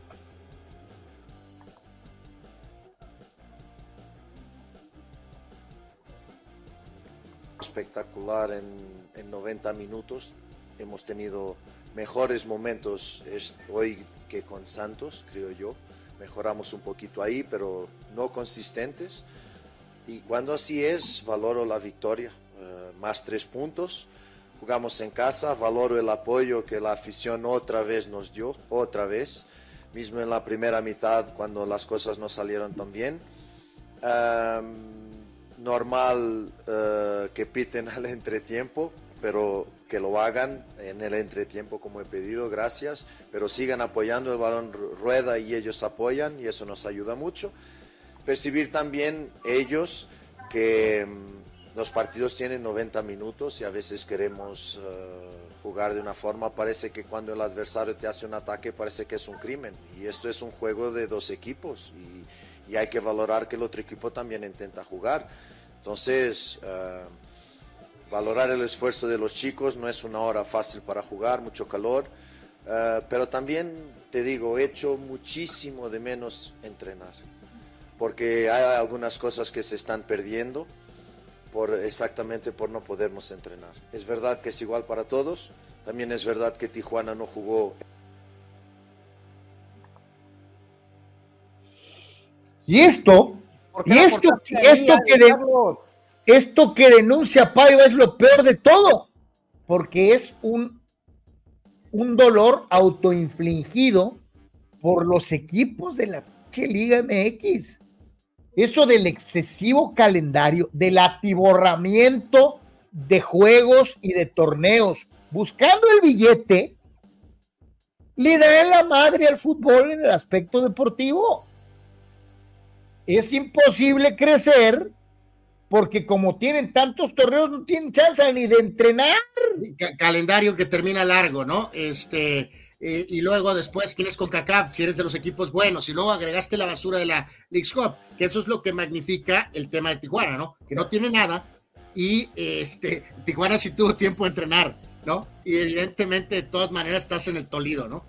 Te aumentas la cantidad, bajas la calidad. Obvio. Eso sí, te llevas un billete, pero tu, tu, tu, tu materia prima es un equipo se va al carajo, ¿no? Y, arriesgas al doble a tus jugadores. En lugar de tener un partido de riesgo de lesión por semana, tienen dos partidos de riesgo de lesión por semana. Fíjate, ahorita ahí, Paiva, Carlos, bien sabemos que cuando va el Tolido, eh, ya después de que absorbió eh, la, golpiza eh, por lo del, lo de está feliz, Carlos. De, la verdad, seamos honestos, ¿no? Está feliz de que ya se quitó encima lo de la Conca Champions y este, se tiene que enfocar básicamente a la liga, ¿no? Sí. Si le pusiéramos el polígrafo, te, aseguro que lo, pescamos ahí en la real intención. ¿no? Le quitas partidos entre semana, le quitas viajes, le, quitas eh, moverle a los jugadores, le quitas un montón de broncas. Pemar, Pemar. recordar, Carlos Sócrates, que este miércoles, o sea, en un par de días, van a complementarse los juegos pendientes. Tigres Juárez y el Cholo recibe a Monterrey. No estoy muy seguro qué diablos va a pasar eh, si pierden, honestamente. No lo sé, no lo sé. Anuar, ¿Le vas a, al Tano sobre el piojo, No, no, no, no, yo no le voy a nadie eso, pero, pero creo que este, este tambo, este, este molde de shit, o sea, por, es imposible. Llega un momento que explota, Este juego va a ser exactamente igual que el de, la, de esta jornada eh, entre, entre Juárez y Monterrey. Va a ser igual, Sócrates. Monterrey a medio gas le va a meter de dos para arriba a Tijuana. De dos para arriba. Pain, pain. El miércoles pronosticamos. El miércoles pronosticamos. Así va a ser. Eh, eh, inmediatamente eh, Carlos, Carlos, a lo mejor Anuar dice 0-0, Carlos. podría ser, sí, podría ser. Este, Pemar. Pemar. ¿Cómo van a calificar a su asqueroso? Tu equipo ratonero. Eh, cholos, no importa. Díganselo a el codo. Si llegaron dos veces en todo el juego. Sí, llegaron dos veces, pero no tiraron, Pemar. Y respecto a mi equipo asqueroso y ratonero, pues yo lo único que te puedo decir es que ganaron 1-0 con todo y que les anularon cuatro goles. Imagínate si no hubieran anulado los goles, el marcador hubiera sido 5 a 0. No, ¿Y eso no, marcaron, un claro penal a favor de Sendejas. Oye, y eso que no llegamos. Henry falló un cabezazo adentro del área chica. Sí, o sea, eh, por más que se ha estado vendiendo hasta cierto punto esto, y puede ser, ¿no? Que, Cruz Azul algo que recompuso en segundo tiempo. Eh, y ok, si los goles son incorrectos, pues claro, se tienen que anular y punto, ¿no? Pero el, juego pudo haber sentenciado por una nadita y es sentenciado de manera brutal el primer tiempo, ¿no? Entonces, no le busquemos, ¿no? O sea, venía la super máquina, pita, pita, pita maquinita, y al final de cuentas eh, pierden, Carlos. O sea, no, no hay, no hay forma Yo escuché a dos que tres entreguistas bocabajeados, ibas para atrás, este, gritando que iba a Cruz Azul, iba a hacer talco que le iba a pasar por encima al América. América estaba en una puerca crisis, hundido en la basura en el Tolido, y Cruz Azul estaba jugando un fútbol excelso, maravilloso, ofensivo. ¿Qué pasó? Sí, sí, sí, calma. Digo, ahorita escucharemos, me hay algo, me imagino, creo que de Cruz Azul, ¿no? Eh, el técnico furó eh, eh, a la gladiador, ¿no? De que este, los veremos en la, en la liguilla, ya veremos, de veras si se ven las caras en la liguilla, pero aquí tienes que tomar el contexto, sobre todo de la parte inicial, ¿no? Con un Cruz Azul tan alto y una América con tantas dudas, y sin embargo, ¿qué pasó? ¿Qué pasó? O sea, ¿qué A ver. pasó con ese dominio de inicio? O Yo sea, aquí- en fin. en Yo fin. creo que aquí Jardi- Jardinet palomeó eh, varios asuntos. Uno, eh, que tenías que regresar a la senda de la victoria sí o sí, como sea. Se regresó. Bien. Dos, tenías que volver a dejar tu arco en cero, porque te venían de clavar dos, dos veces. Pa- palomeado. Tres, eh, le jugó de dos esquemas al Cruz Azul. Y primero, ofensivo. Mete un gol y sí, bien anulados los fueras de lugar, pero ofensivo.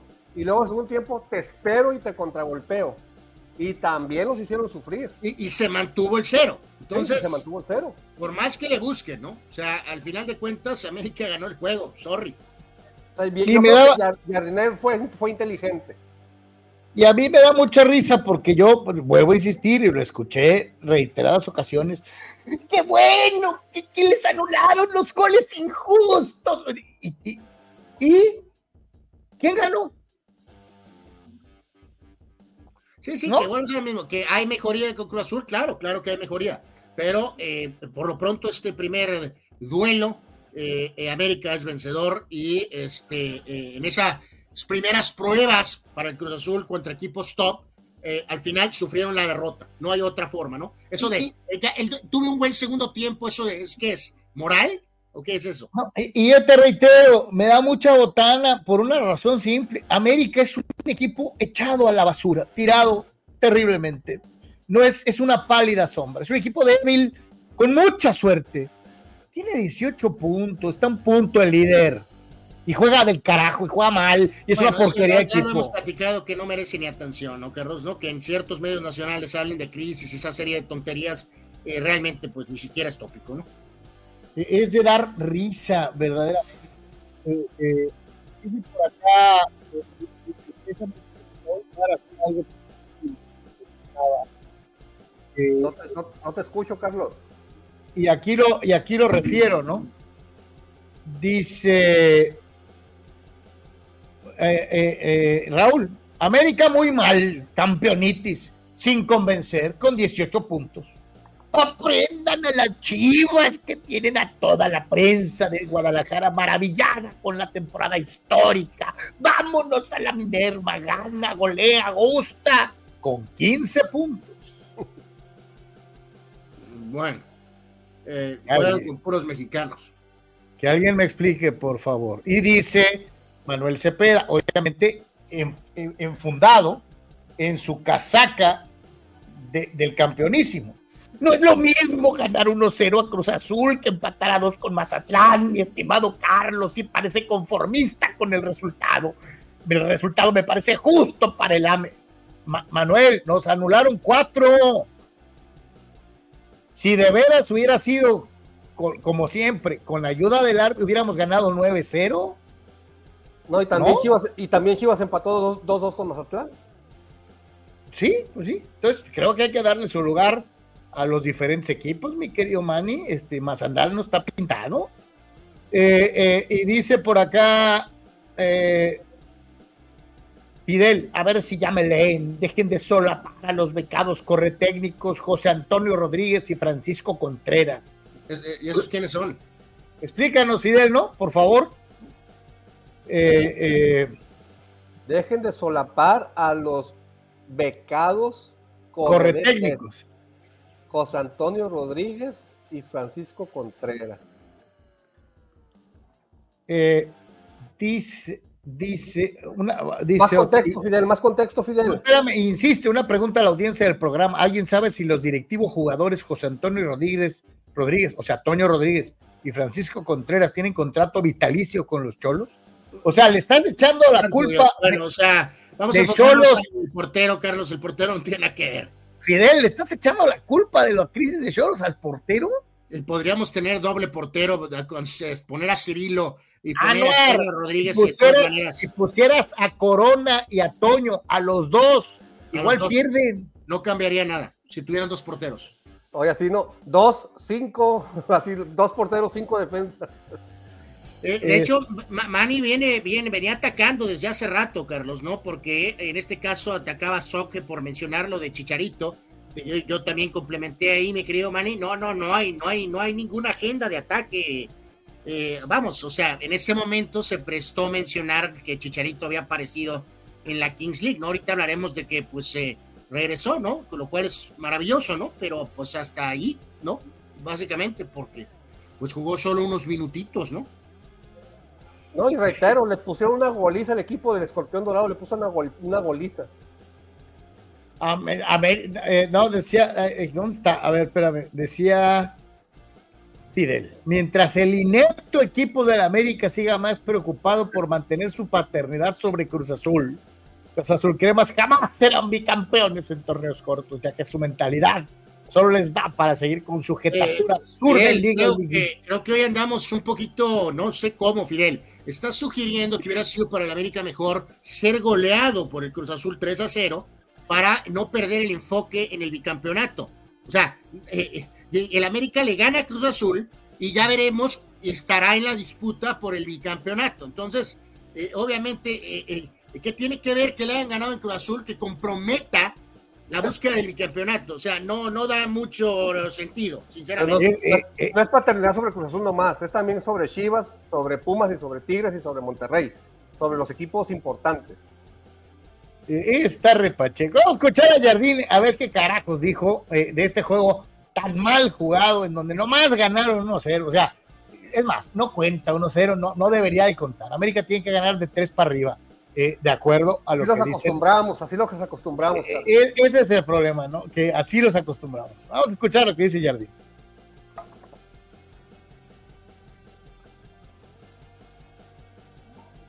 De gol, para mí el primer tiempo debería ter terminado por lo menos 3 a 0. producimos para, para tal vez matar el juego en el primer tiempo. Y en el segundo tiempo, Cruz Azul está jugando muy bien, hay que reconocer, hay que incluso parabenizar, felicitar a Anselmi porque está haciendo un gran trabajo. Cruz Azul es un equipo que propone, que, que te mete atrás, que tiene argumentos eh, tácticos bastante interesantes. Pero América competió, competió defendiendo mucho, peleando.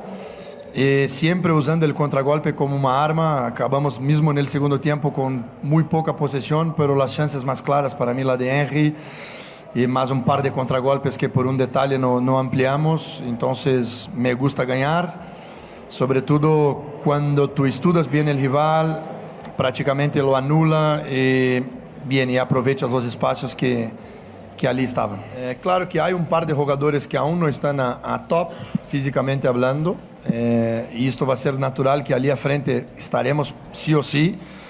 Pero é um clássico, Cruz Azul já não tinha muito a perder e, e metendo muita gente à frente, é, tem uma boa salida. Então, te exigem é, pararte, pararte muito bem atrás, ter uma, uma estratégia defensiva muito sólida. Y así fue. Entonces, la, cuando analizo las chances, bien, mismo teniendo un control del balón, para mí. ¿América deslumbró? No. ¿América es eh, el mismo del torneo pasado? Probablemente no. Habló hoy un poquito de lo que decía Sócrates, Carlos, ¿no? De que así vio el partido también el técnico eh, Águila, ¿no? Básicamente, ¿no? O sea, o sea práctico, Anuar práctico. Sí, o sea, y reiteramos, ahora, si ahora resulta que la Cruz Azul, eh, América tiene que ganarle 5 a 0 a Cruz Azul todos los juegos porque eh, le ganó un juego 7 a 0, eh, pues no, que no se supone que es el clásico joven. O sea, esto es lo normal. O sea, este, y América gana el partido, ¿no? Entonces, lo que pasa es las Chivas están abriendo el paraguas por si América les gana 1-0, decir, ah, equipo chico nomás nos ganó 1-0. A ver, les pregunto, ¿está bardido Anselmi? Sí, sí está bardido sí está bardido y este, eh, pues bueno, welcome to Liga MX, ¿no? O sea, ya le ganaste a quien tienes que ganar, pero hay algunos equipos, evidentemente, que sí están en un nivel eh, diferente, ¿no? En este caso, América y los dos regios. Entonces, eh, va a tener que controlar la, la, la, temperatura, Carlos, ¿no? La temperatura ya sabemos Argentina, ¿no? Sí está ardido, muy ardido. Vamos a escuchar al técnico Cruz Azul.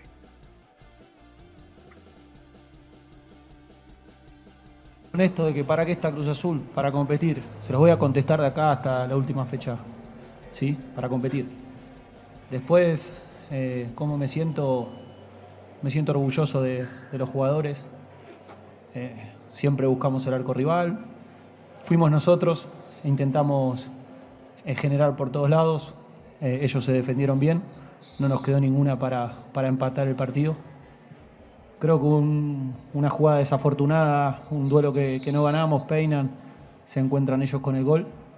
Después son sensaciones porque los goles son offside, nosotros jugamos a reducir después de la pelota parada. Entonces sabemos que ese es el riesgo que tomamos y, son offside. Y después nada, eh, creo que se dio un segundo tiempo en campo contrario, donde nosotros eh, presionamos todo el partido, fuimos en búsqueda del resultado y no se dio, pero digo lo mismo eh, ganando, ¿no? Al final me voy a sentir mal cuando, cuando el equipo no nos represente dentro del campo de juego y estoy orgulloso de los jugadores porque, porque nos representan. Y esta es una frase de Anselmi, ¿no? Desde que llegó, yo acuerdo en la fecha 1 pusimos un, un insert, una declaración de Anselmi y sacó esto de este equipo me representa. Y cada semana la repite, ¿no? Este equipo me representa. Ya del- No, la copia de la representación de este ya. No, y decirlo, Sí. Carlos, lo de siempre, ¿no? Si tiene, si- Sócrates, amigo, si tiene acento, es juzgado diferente a que si es un técnico mexicano, ¿no? Como el caso particular de el más problema, más polémico que es el técnico Herrera, ¿no? Te fijaste, al principio no fue churro lo del América, ¿no? Lo dijo, fue churro. Y luego dijo que ya cuando él, él, arregló todo, ¿no? Eh, que, o sea, él arregló, o sea, en pocas palabras, eh, eh, o sea, nada de América, ¿no? Todo fue en sí él, ¿no? El que, o sea, al principio a lo mejor planteé yo Malik, pero rápido corregí y ya América no hizo nada y todo lo hicimos nosotros, ¿no? Eso fue lo que quiso decir. Entonces, eh, reitero, vamos a ver cómo maneja eso del, del tema emocional, eh, porque es importante, ¿no? Digo, claro que están bien, pero ya veremos cuando vengan los momentos críticos, ¿no? Pues el, el- el próximo fin de semana va contra Chivas, ¿no? Sí, señor. Ahí- Sí, señor. Ahí, Ahí, ya ahí los quiero ver, ahí los quiero El ver. buen, buen momento para ver el choque de acentos, ¿no? A ver, a ver, a ver el que pierde, a ver cuál se arde más, ¿no?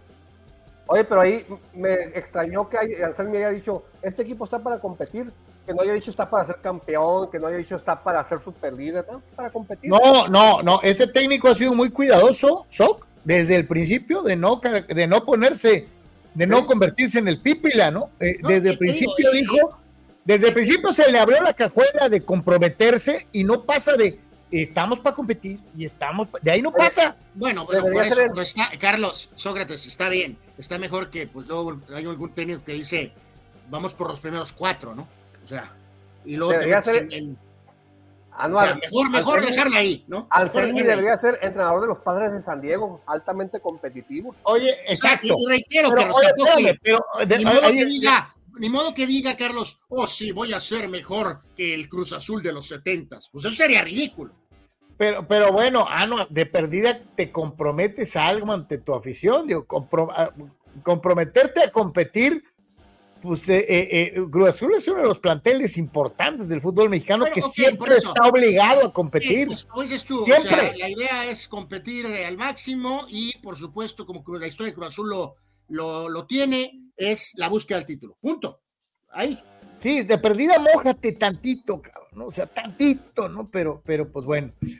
Los que venían muy bien y crecidos después de haber doblegado a los Riumas y, ya viene, chúrgaro, churgarito, tú nos llevarás.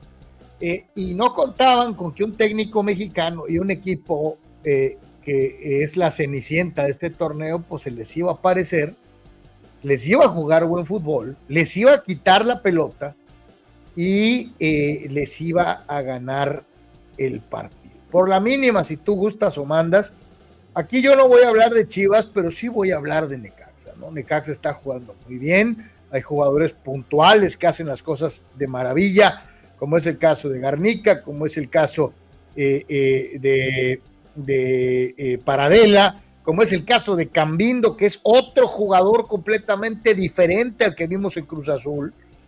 Eh, y pues eh, con la mínima pase de Monreal, Cambindo los vacuna al 28. Eh, Guadalajara se, se hartó de balón tuvo la, la pelota. No, no, pero, No, no. Aquí, aquí, aquí es el, eh, con Pumas, Carlos, con Pumas. Este, eh, o sea, ya ves que el- mi, mi amigo Camino anda en Necaxa, ¿no? No, no, por eso, por eso, eso es lo que me refiero. Co- Estoy haciendo la, comparación entre ambos, entre lo que fue el duelo con Necaxa perdiendo y lo que fue la victoria sobre el equipo de Pumas. O sea, aquí lo que yo pregunto es por qué Chivas cambia tanto de un juego a otro.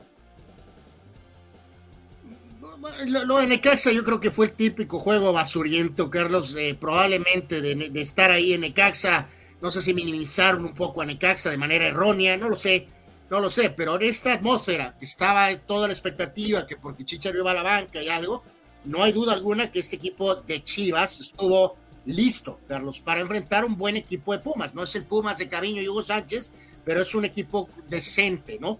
Des- decente, ¿no? Igual que Cruz Azul, o sea, Digo, de estos porque básicamente fue de el mismo equipo en los dos, en lo- el- prácticamente el mismo equipo en los dos partidos y en uno no rinde. Por eso, por eso, todos los equipos van a tener un juego de basura.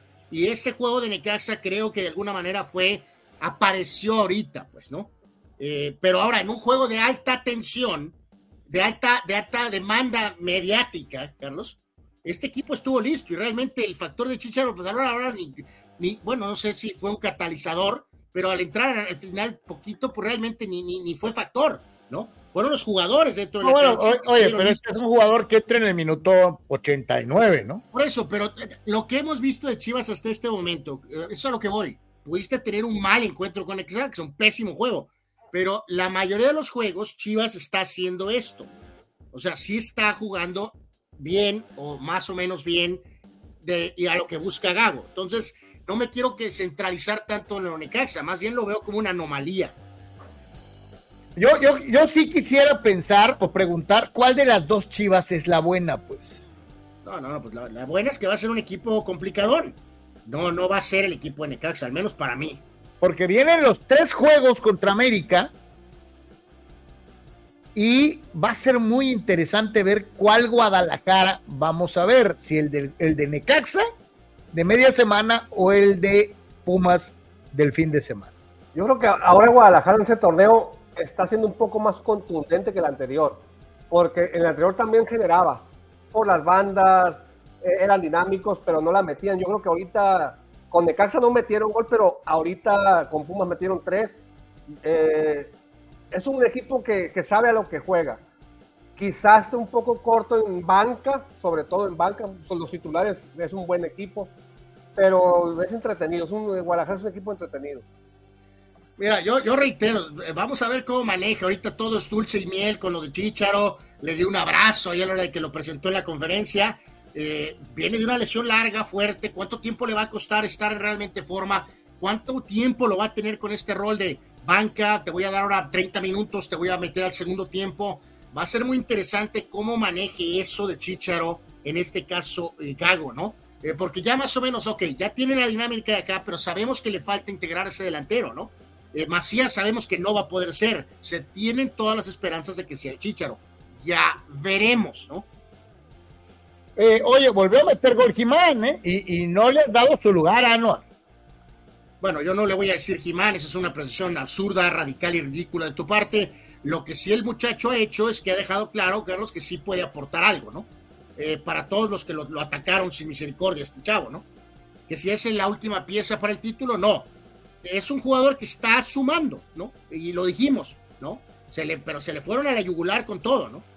Ahora, no creo, que el Chicharo, no creo que el Chicharo pueda adaptarse tan fácilmente a lo que es la dinámica de Chivas, el juego rápido, el juego eh, de mucho movimiento, de mucha movilidad y eso.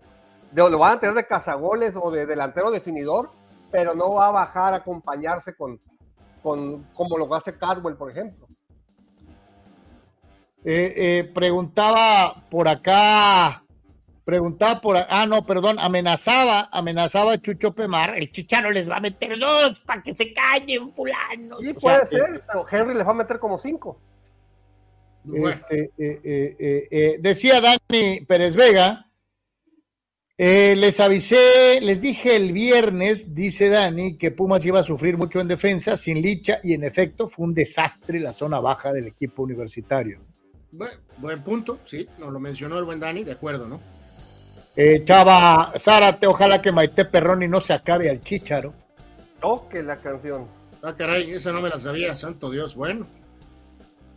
Este, pues bueno, oye, qué, qué, qué bien por, por, Javier que no, se, que no se sienta solito, ¿no? Este, Ojalá todo un crack, todo un no, crack. Que no se le presenta a su coach. Eh, ándale, que no se le presente a su coach. De acuerdo. Este, vamos a escuchar a, a, a Churgaro, vamos a ver qué dijo eh, Javier Hernández después de su debut en la Liga MX. ¿O no? ¿Su redebut? Sí, redebut. Reaparición.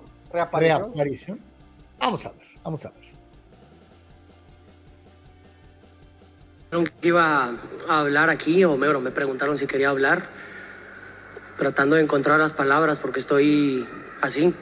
Eh, una persona cercana a mí me envió dos fotos de la operación y también cuando sucedió la lesión. Exacto. Estoy feliz, es un momento muy gratificante porque sí, son momentos muy duros, muy solitarios, pero muy enriquecedores, la verdad. Y no hay mejor manera que hacerlo en casa, hacerlo con esta institución, hacerlo ganándole a uno de los clubes más importantes del, país. Y desde que se supo que había posibilidades de que yo regresara, no ha, creo que la palabra gracias para toda esta gente, todo el amor y todo eso queda muy corto porque la verdad que es lo único que me sale, que estoy completamente comprometido con el equipo, con los compañeros, con el staff, con el cuerpo técnico, con la directiva, con todos los fans, los 40, 45 millones que pueden ser chiva hermanos en todo el mundo. Estoy muy conmovido, estoy muy feliz porque, pues sí, más allá que yo sabía que este momento iba a llegar tarde o temprano, este hoy me volví a sentir un futbolista y eso créeme que tiene palabras. El campeonato, los campeonatos, que la institución siga creciendo, que esto pueda ser un parteaguas para que muchos chavos puedan tener la carrera que ellos desean, que ellos sueñan y obviamente para regresarle todo el cariño y todo el amor a todos los chivarmanos con campeonatos, sin ninguna duda. Creo que esas dos son las, este, las cosas que tengo muy claras y luego me tocará jugar, me tocará esperar, me tocará ser parte de un extraordinario equipo como se demostró hoy, ¿no? En casa contra Pumas, un resultado muy contundente, que hasta afortunadamente eso permitió que yo pudiera volver a jugar en este estadio tan pletórico, ¿no? Entonces, este, sí, esas dos cosas, obviamente cada torneo que juega Chivas lo sabemos, la responsabilidad, hay que ser campeones. Eh, pues ahí está. Que, que, que, Yo reitero, qué bueno. Volvemos a la paranoia, Carlos. Ahorita fue tópico y Sócrates, amigos, que porque estaba con la mano así. O sea, santo Dios. O sea, no lo escucharon lo que estaba diciendo, pero lo, lo, lo, lo atacaron, Carlos, en redes y en, vi por ahí algún eh, que porque estaba así, Carlos. O sea, es ridículo. ¿Qué querían que hiciera? ¿Así? No, no, también ya sabemos, ¿no? Que anda acá en territorio Canelón Ochoa, porque si hubiera estado exageradamente eléctrico en la conferencia, también lo hubieran hecho pedazos. Sí, claro. Entonces, claro, claro. santo Dios. Eh, insiste por acá con, con, la versión del TV y novelas. Eh, eh, Toño Pasos dice Maite Perroni, si el chicha ya se le acabó, ya se lo acabó Diego Fraifus, santo Dios. Y Manuel Cepeda inmediatamente entra el quite telenovelero y dice, ah, caray, pero se supone que Maite Perroni está casada con un productor de TV Azteca, que no. Sí, yo también este, estoy ahí confundido, yo no sé, pero bueno. Eh, Gabriel Narváez dice: Cuando acumule 3-4 partidos sin marcar un gol, esperen a ver cómo destruye el equipo desde adentro. Guarden este post, dice no, Gabriel déjate, deja, o sea, ok, 3-4 partidos sin marcar un gol. Quiero, volvemos a lo mismo. ¿Cómo va a llevar Gago esto ahorita? Eh, fueron, ¿qué? Unos minutitos ahorita. El siguiente juego, ¿qué van a hacer? ¿30 minutos? Eh, después va a ser un medio tiempo. ¿Cuándo va a iniciar? ¿Cuánto tiempo necesitan? O sea, ya veremos, ya veremos a ver cómo maneja eso. No, y, y estaba viendo unos programas esos de, de, discusión que le hicieron una falta al Chicharo y, y, y dijeron eh, que era, era, de mala leche y que rompió un código entre futbolistas porque fue sobre la rodilla que le habían lastimado. o sea, ya va a ser intocable, ya no se le pueden hacer faltas al chicharito. Pues o sea, si es una, falta así asquerosamente de esas disque de arteras, eh, pues sí, lo señalas, ¿no? Pero pues sí, exactamente, ni modo que lo tomes con, un con el pétalo de una rosa, ¿no? Porque viene una lesión, ¿no? Update, quinta entrada. Válgame Dios. Los Guardianes, seis. Hashtag altamente competitivos. Los padrecitos, padrecito, Dos. Y le, le, volvieron a meter cuatro carreras limpias a Masgrove, a la máxima esperanza en el picheo de los padres. Qué gacho, ¿ah? ¿eh? Chale. Este, en fin. Este es Fernando Gado director técnico de Chivas. Anuar, ¿por qué metió a los padres en medio de, las declaraciones? El partido fue muy bueno. Desde el minuto 30 del primer tiempo entendimos lo que habíamos practicado, empezaron a aparecer los espacios.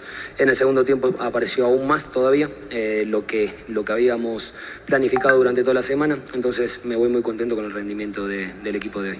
Javier es un jugador muy fundamental para para dentro del plantel, para la institución y hasta para el fútbol mexicano tenerlo en cancha. Eh, hoy, hoy volvió después de una situación fea, donde eh, son situaciones que son muy solitarias, muy, muy difíciles de, de, sostener si no sos fuerte mentalmente, si no lo trabajás. Y Javier tuvo esa mentalidad. La idea con Javier es ir muy progresivo, ¿sí? no solo de lo futbolístico, sino de lo mental. ¿Por qué? Porque tiene que tener la adaptación de vuelta a volver a jugar después de estar casi ocho meses fuera.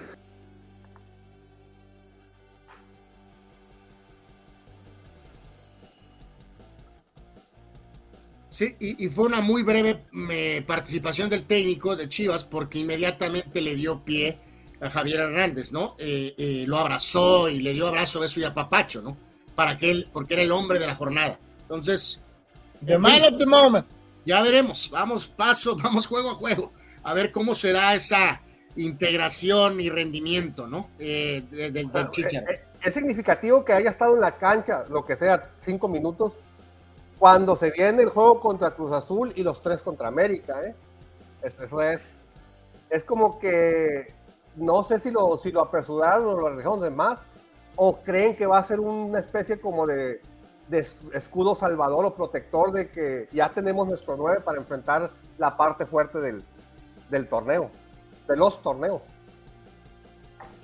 Eh, estoy teniendo un problemita aquí, mi querido Víctor eh, Baños, nos mandaste tu comentario sobre Chivas, pero eh, por alguna causa el WhatsApp web está funcionando medio mafufo y no me está dejando bajar tu comentario. Estoy tratando de encontrar la manera de mandárselo a Anuar para ver si lo puede correr de allá.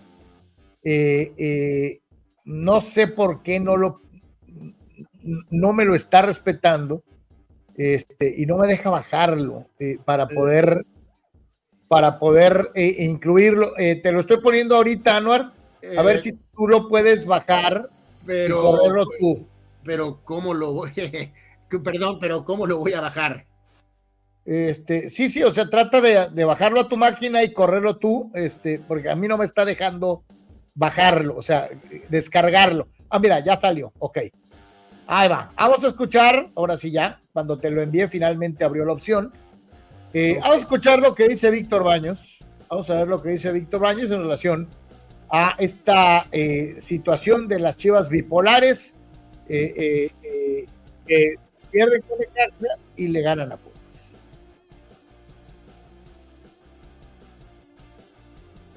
los de Nation, Carlos Anuar, que tengan un excelente inicio de semana para comentarles de el triunfo de las Chivas 3-1 sobre los Pumas, eh, de alguna manera contundente. Un primer tiempo muy parejo, donde no hubo mucha llegada, no hubo mucho manejo del medio campo. Pero en el segundo ya se aplicaron, empezaron a hacer más triangulaciones. Eh, muy buenos juegos del, del Pocho Guzmán, que se convierte en el líder de goleo por lo pronto. Eh, buen, buen juego también de Eric Gutiérrez otra vez, del Piojo Alvarado, que también ha, sido de los más constantes de Chivas. en el, el, Kate Cowell que se ha convertido en, el, en el, la contratación del año para las Chivas, que es la que está dando resultados. Se manifestó con su primer gol en la liga y con muy buenas jugadas. Aporta bastante ahí. Eh, Ricardo Marín, otro partido con muy buenos movimientos, aunque no tiene el físico de un gran delantero, pero se mueve muy bien en el área. Se desmarca mucho, entonces eso suma. aunado ya al debut del, Chicharito, que lo que puede aportar, aunque jugó muy pocos minutos, eh, realmente no tocó, yo creo, un balón nada más. Pero lo que puede aportar él y el J. Macías, pues le darán algo de profundidad ya al, al ataque de Chivas, que es donde, donde está el talón de Aquiles.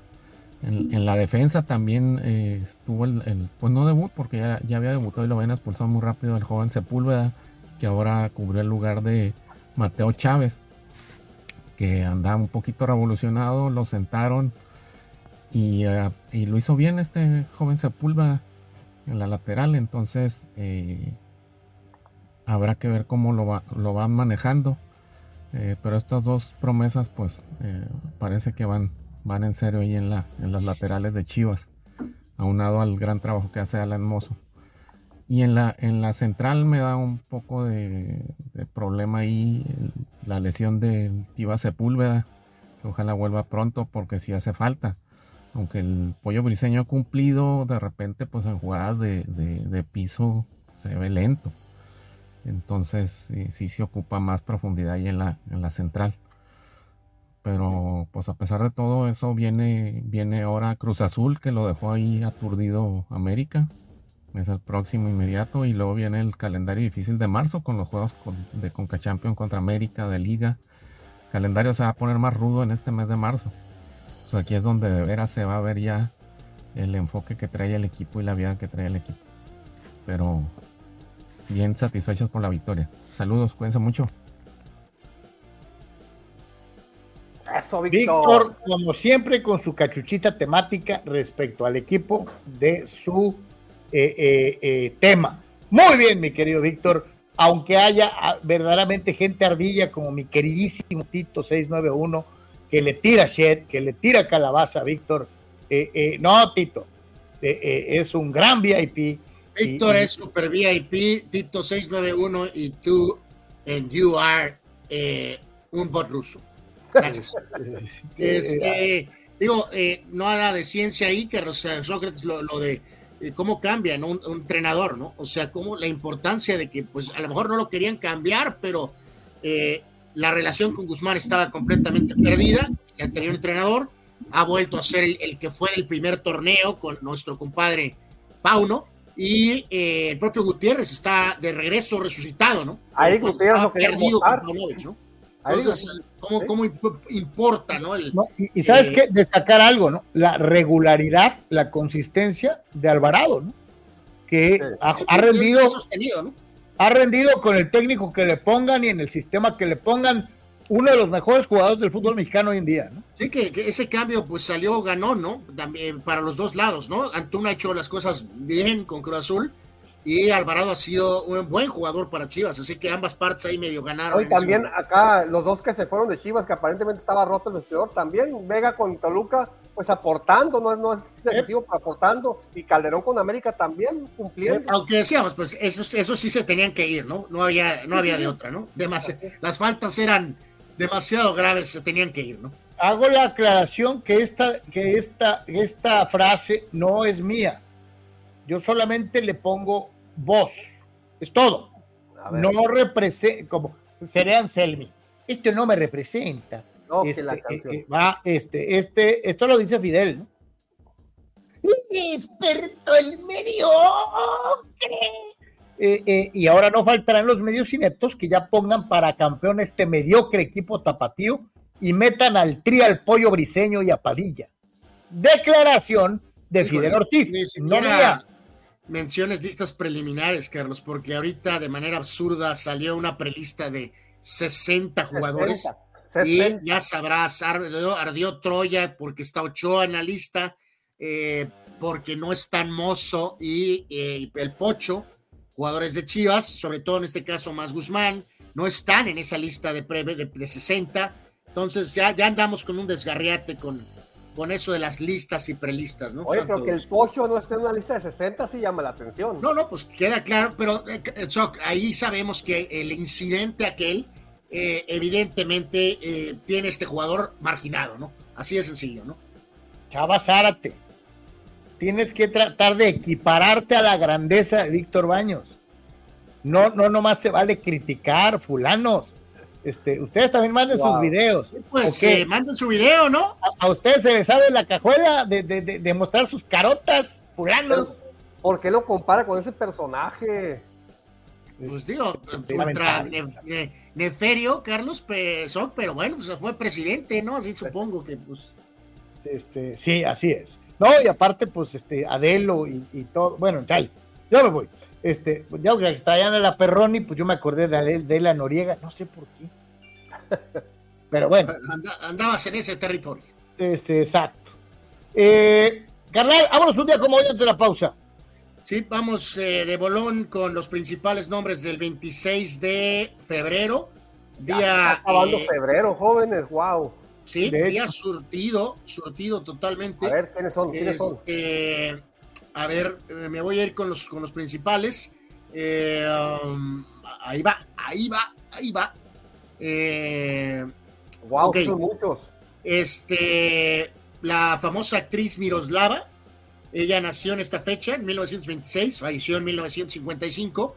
Anuar, Miroslava Stern, parte superior eh, de, la, fila del lado derecho, eh, la segunda de derecha a izquierda, es una de las mujeres más bellas en la historia del, cine mexicano.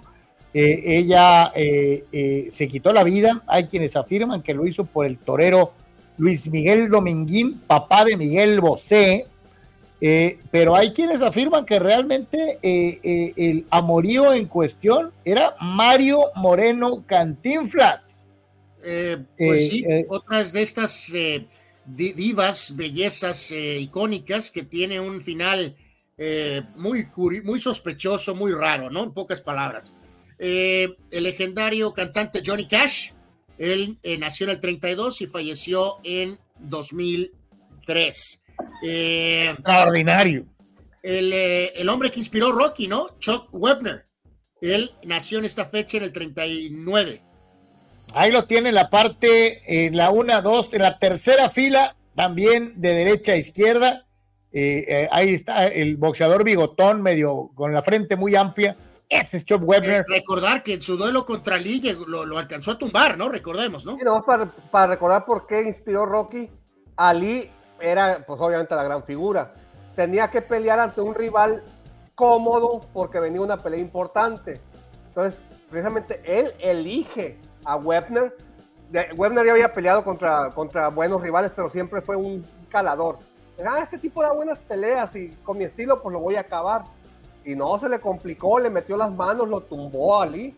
Digo, al final de cuentas Ali ganó, ¿no? Pero esa historia fue la que inspiró. Que Ali, como campeón mundial, gran figura y todo, escoge un rival fácil. y además Ali se parecía, o sea, el estilo de Ali inspiró el personaje de, de, de, Apolo, de Apolo Creed, ¿no?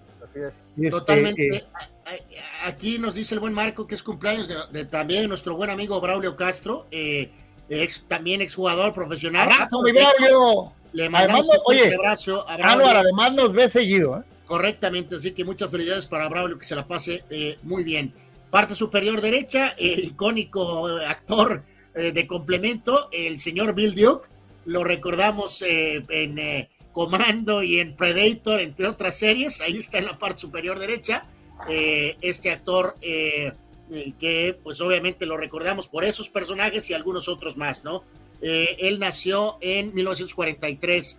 Uno de los Mr. Raiders de toda la vida, Phil Vilipiano, nació en el 49, linebacker, parte de aquel equipo de los 70, Carlos. Y vaya que este sí sangraba, bueno, sangra. Sí, este, es, este es Raider de adeveras. Yo creo que es de los que le da mucha vergüenza la porquería en la que se ha convertido la franquicia. Absolutamente, ¿no? El cantante Michael Bolton nació en esta fecha en 53. Eh, excelente jugador en NBA con Dallas y Nueva York. Rolando Blackman nació en 59. Tercera base de los Blue Jays campeones del 92 y 93. Kelly Gruber nació en 62. Eh, mediocampista colombiano, mundialista en Italia 90, Bernardo Redín, nació en 63. corredor de los Oilers en los eh, finales 80, Alonso Highsmith, nació en 65. Eh, a la cerrada de los Panthers, Wesley Walls, nació en 66, el año del señor Carlos, igual que el guardameta Carlos Navarro Montoya de Boca Juniors, que también nació en 66. Ya Eh, están JT rucos, Anuar, ya están Puros rucos. jovencitos, puros Eh, jovencitos. jovenzuelos de espíritu, ¿no? El primera base, JT Snow, lo recordamos con los Angels y San Francisco, nació en 68. El, el gran corredor icónico de los Colts y Rams, Marshall Falk, nació en 73, también obviamente con participación colegial con los San Diego State Aztecs, de los mejores corredores más completos de toda la historia de la NFL. Eh, Anuar, una breve interrupción. Ya son 7 a 2 los Guardians arriba. Ah, gracias, Carlos. Ah, No, híjoles, wow.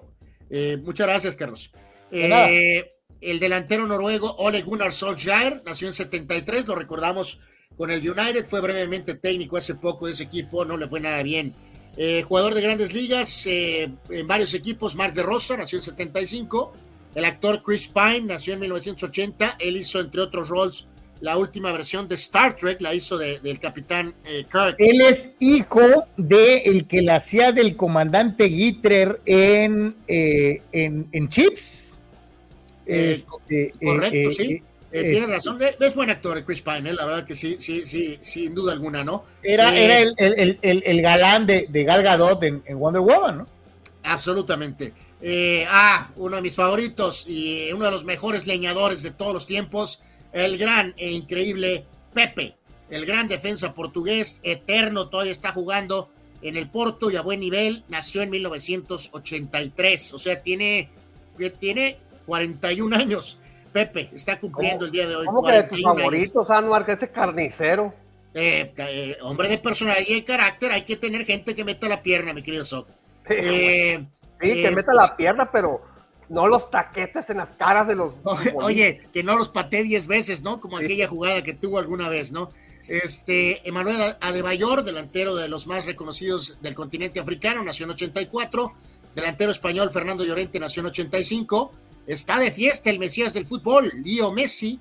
Eh, hoy cumpleaños su esposa Antonella Rocuso, mujer espectacularmente La hermosa. dueña de sus quincenas. Eh, absolutamente, la señora ¿Sí- sí Antonella tendrá Messi para comprarle algún regalito a su esposa? Yo creo que ahí le, le tiene de sobra al señor Messi, así que cumpleaños Antonella Rocuso, nació en 88. Eh, Guido Pizarro, el capitán y medio de Tigres, nació en 90. Y el joven delante, mediocampista alemán del Bayern y la selección, Jamal Musiala, nació en 2003. Esos son los cumpleañeros de hoy. Y nos vamos rápidamente con la otra parte que son sucesos y decesos. Un día como hoy, ya 26 de febrero. Correcto. Eh, vamos con los eh, fallecimientos de hoy. Ahí en la parte superior izquierda son dos personas ligadas a los Bulls del básquetbol de la NBA. En 2009 eh, fue un día muy difícil, 26 de febrero del 2009, fallecieron dos personas muy ligadas a los Bulls eh, de épocas eh, previas a la era de Michael Jordan, pero que tenían relación con los Bulls de los noventas.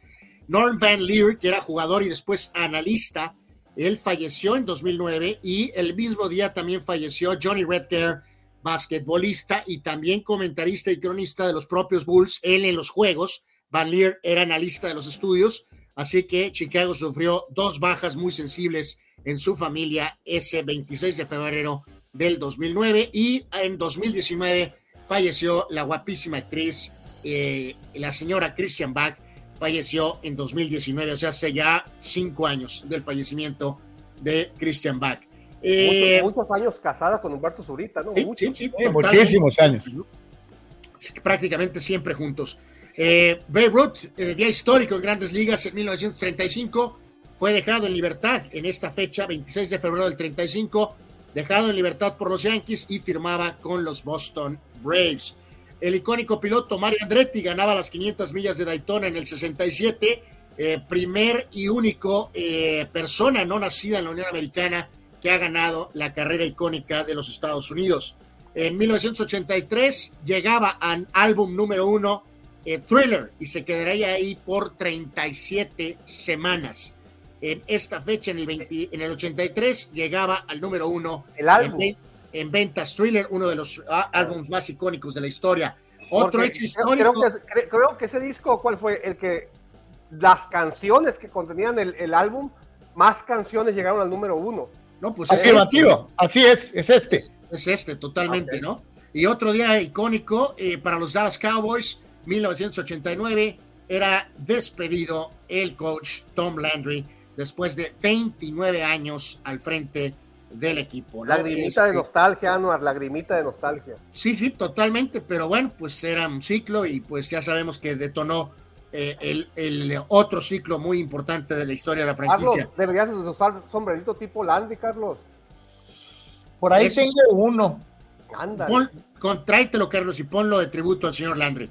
Eh, 93 era el ataque al de, World fulanos, eh, les iba a decir, eh, aunque no se parece por la apariencia del coach, es un sombrero de la misma manufactura y estilo que el que usa Harrison Ford en el personaje de Indiana Jones. Es un Fedora. Es exactamente igual, pero se ven totalmente diferentes de acuerdo al fulano que lo porta. Ok, correcto. Eh, 31 años del incidente en el World Trade Center, recordarán aquel episodio, señores, que pusieron unas eh, bombas, una bomba, eh, bombas en, una camioneta en el estacionamiento, ¿no? Eh, increíble de pensar que ocho años después, pues sí, las, sí las estarían tumbando, en este caso ahora sí que atacando por arriba, ¿no? De una cosa increíble con aquellos edificios icónicos, ¿no? Las torres gemelas famosas, ¿no? Sobrevivieron este ataque 93, pero no lo hicieron ocho años después. Eh, juego de estrellas del 2012, Kevin Durant MVP, juego disputado en Orlando con el triunfo del oeste ante el este y 500 eh, de Daytona del 2017 ganaba Kurt Bush. Así que ahí están las, el un día como hoy de esta fecha 26 de febrero. Y obviamente cuando se dan este tipo de situaciones, se pregunta Juan, ya los tumbó el caralibro, no los encuentro, no te extrañe, es lo más probable. Sí, eh, Carlos, eh, creo que creo que sí, ¿eh? creo que sí, Juan. Este, sí, sí, sí, llegó un mensaje nefasto. y creo que como dijo Carlos hace rato, pasó otra vez. parece que pasó otra vez lo mismo con Facebook. Sox. Y yo creo que este casi casi fue el fin de nosotros en, en Facebook, ¿eh? ¿Ya esta es la tercera vez, Carlos, o algo así? Sí, es la tercera vez. Ya, ya, estoy muy enfadado. La verdad es que podemos sobrevivir sin Facebook. Sorry. Este, ahí se ven, este, eh, eh, es mucha y Podemos hacer énfasis, Juan. Eh, YouTube principal, sugerimos altamente que nos sigan en Twitch como acción alternativa, ¿no? digo, se puede ver en, Instagram o, en, o en, este, en Twitter, pero la verdad lo ideal, YouTube o Twitch. Hagan, crecer el canal de YouTube, ah, compártanlo. sí, totalmente. YouTube, YouTube, YouTube, YouTube. Sí, afirmativo. Este, no sé, no sé en qué se, a qué se deba o en qué consista. La verdad es que es increíble. Ya son muchas veces. Yo creo que lo vamos a dejar por la paz. Víctor Baños dice, me acuerdo que no me gustó la decisión cuando despidieron a Landry. Ah, afortunadamente Jimmy Johnson no decepcionó, dice Víctor Baños. Eh, Juan dice, guardando toda proporción, el thriller eh, eh, Región 4 fue Recuerdos 2 de Juan Gabriel, porque Querida duraría más de más semanas en el primer lugar que todas las de thriller, dice Juan Antonio. Sí, increíble en el, en el Billboard Latino. impresionante el maestro Juan Gabriel. Abraham Mesa dice, discúlpate Carlos por decir que la NFL, actual es una vasca cuando nos dio el mejor coreback de la historia, ganador de siete Super Bowls. Wow, Abraham radicalmente quiere cambiar el tópico. Eh, mi querido Abraham, un abrazo. No caeremos en la trampa de arenas movedizas. Apesta en la NFL actual en comparación a los 60, 70 y 80, aunque te eh, arda. Yo doy segunda esa, sí. Este, eh, dice Oscar Eduardo Gómez, Estoy esperando la sección de las efemérides del próximo jueves 29 de diciembre. Buscaremos eh, el motivo. es que como es año bisiesto, pues a la mejor. Sí es cierto. Tiene razón. Son curiosos las fechas de 29 de febrero. Ah, caray, ok, correcto. Si es año bisiesto, tiene toda la razón. Es cierto, totalmente cierto. Vamos a ir a la pausa, no se vaya, tenemos mucho más. Vamos a platicar de grandes ligas, vamos a platicar de NBA, el resto de la jornada chutalera y todavía falta un ratito, así que quédese con nosotros. Estamos. ¿Hay, noticias de los Lakers, Anuar? no, lo de siempre es que perdieron. O sea, no es noticia. Ya no es noticia, ya es normal. Pausa, volvemos. Es el momento de buscar lo mejor en equipo de copiado para Deportes y para muchas otras empresas. Hola, mi querida Sonia, ¿cómo estás? Hola, Carlos, buenos días, ¿cómo están? ¿Cómo estás? Sonia, gracias por recibirme porque estamos buscando el mejor lugar para encontrar copiadoras, escáneres y todo lo necesario para que mi oficina sea la mejor aquí en Tijuana y en Baja California. Perfecto, has llegado al lugar indicado. Estamos en Sistemas de Copiado Digitales de Baja California, SCD. Así es. ¿Vamos? Vamos, Vamos. Híjole, Sonia, de veras dijiste que tenían equipo para todas las oficinas. Así es, nosotros podemos apoyar tanto una pequeña oficina como una empresa con sus grandes capacidades. Y no va, a quedar, no va a quedar con las ganas de preguntar. Y si mi oficina es pequeñita, a lo mejor me da pena y pienso que no puedo pagar. Hay para todos los gustos y precios, ¿no? Claro que sí, nosotros podemos apoyar con un arrendamiento mensual, este, también con precio por imagen. Depende de la capacidad que estén procesando, nos podemos ajustar. O sea que, amigo, ¿qué estás esperando? Todo en SSD es al alcance de tus capacidades en copiado, escaneo y lo que necesites.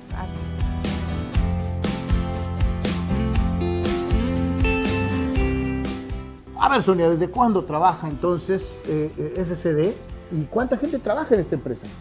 Pues mira, nosotros somos un gran equipo de trabajo para que todo salga en tiempo y forma. Somos una empresa que estamos ahora sí que en el mercado con las mejores empresas en la franja fronteriza y tenemos desde el 1999 al servicio. Así que ya sabes, somos sistemas de copiado digitales y te estamos esperando. Así que para ti que tienes una pequeña, mediana o gran empresa, la mejor opción en copiado y digitalización de tus documentos la tienen en SCD. ¿En dónde los contactamos, Sonia? Bien, nos pueden contactar por medio de WhatsApp al celular 664-108-6285 o bien al correo electrónico de pagos arroba nuestras siglas scdtoshiba.com. Somos SCD. Somos SCD. Somos SCD. Somos SCD. Somos SCD. Sonia, muchas gracias por habernos invitado a las instalaciones de Sistema de Copiados Digitales. Gracias a ustedes por habernos acompañado y esperamos muy pronto estarles atendiendo. Somos SCD. Carlos, ¿cómo puedo promocionar mi papel café? ¡Ja! Es muy fácil promocionar tu papel café utilizando las opciones que te ofrece DoSynergyDeportes.com para impulsar tu producto o servicio. Puedes tener una sección fotográfica o de video, puedes tener un landing page o publicidad absolutamente efectiva en Google Ads y en Facebook Ads. Todo desde 299 dólares. DoSynergy Deportes te da la mejor opción para impulsar tu producto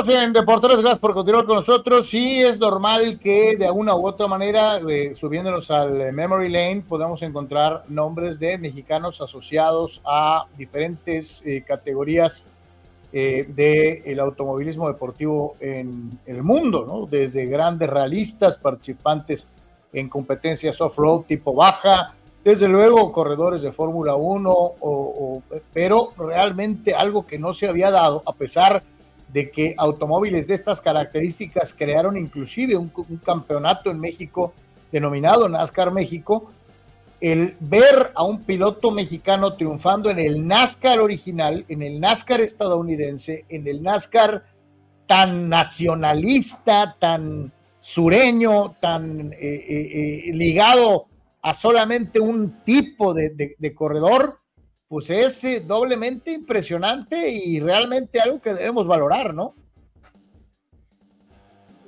Sí, Carlos, la verdad es que sí, ¿no? A veces muy vilipendiado el NASCAR en, México, aunque tiene esa, eh, e, e, ese seguimiento, ¿no? Hay, un, hay algo que es NASCAR México, ¿no? Que tiene sus zonas de seguimiento, ¿no? Pero en el contexto general del automovilismo, eh, eh, sobre todo en nuestros tiempos, pues ha sido lo que ha pasado en, nuestros tiempos, lo que pasó en IndyCar con, con Adrián Fernández y ahora lo que ha sido la etapa de Checo Pérez en Fórmula 1, ¿no? Eh, Daniel Suárez ya tiene un rato en NASCAR y, ha estado batallándole fuerte. Y en este caso, por cierto, no te estamos viendo, eh, querido hermano, creo. ¡Qué eh, raro! Te convertiste en Ghost, Carlos, Ghost. y ahí sigue. Bueno, en fin, como sea, la, la, temporada anterior fue complicada para Suárez. De, después de que hace un par de campañas tuvo una muy buena temporada eh, el inicio en NASCAR ha sido complicado en general. Carlos Sócrates están sin un contrato laboral general. Eh, hubo mucha polémica por cómo se desarrolló su primera carrera, las 500 millas de Daytona, por la cuestión de estar más enfocados a conservar combustible que en poder correr en este tipo de, óvalo, ¿no? Que son los famosos super speedways, ¿no? Este, en este caso, como es en Daytona, en Atlanta o también en el icónico circuito de Taladega. Es, son, es diferente cómo se tienen los autos para este tipo de super speedways. Entonces, eh, había mucha duda de qué tipo de carrera iba, a haber ayer. Hubo un montón de accidentes eh, que tenían la carrera entre interesante, pero al mismo tiempo descontrolada. Pero al final, el cierre fue icónico. Y si se observan ahí en la parte de arriba, ponen ese como meme, Carlos Sócrates, de, esta película, es de Cars, ¿no? Me imagino. Sí. este, pues eso es lo que pasó, y ahí está, ahí está la foto. Es muy raro tener un final de tres en NASCAR y en cualquier, auto, en, en cualquier estilo de automovilismo.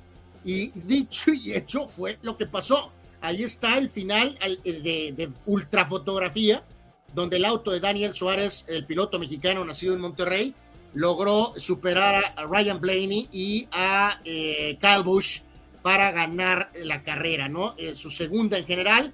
Así que enhorabuena para el piloto mexicano. No tiene el seguimiento que en su momento hubo para Adrián Fernández y los otros pilotos. Eh, el caso de Michelle Jordan y, Domínguez. Obviamente ni cercano a lo que pasa con Checo Pérez, pero creo que merece darle su reconocimiento en esta ocasión una gran carrera para él y un excelente triunfo que necesitaba. Y eh, agregando algo que nos gusta tanto, Soki y Carlos, hay que recordar que Suárez, Carlos, anda con otra de las hijas de Nelson Piquet. Una de las hijas de Nelson Piquet anda con Verstappen. Y una de las otras hijas anda con Daniel Suárez. Así que eh, gran, gran carrera, gran final eh, la verdad, enhorabuena por él. Ve, lo que dice. Con cuños, Verstappen y Daniel. Sí, señor. Y ve lo que dice Oscar Fierro, no es por presumir, pero actualmente estoy trabajando en el mismo lugar que patrocina a Daniel Suárez en, su auto y uniforme. Lo acabo de ver y me firmó un carro miniatura como el suyo. Dice, ¿cuánto ofrecen para ponerlo en la colección de por tres? Eh, eh, mi querido Oscar, deja que tengamos en dónde ponerlo y negociamos. Pero cuídalo porque la verdad son, esos carritos de NASCAR son maravillosos. Eh, o bueno, cualquiera de esas miniaturas o, carros miniaturas son fabulosos. Este, así que bueno. Más, si están firmados.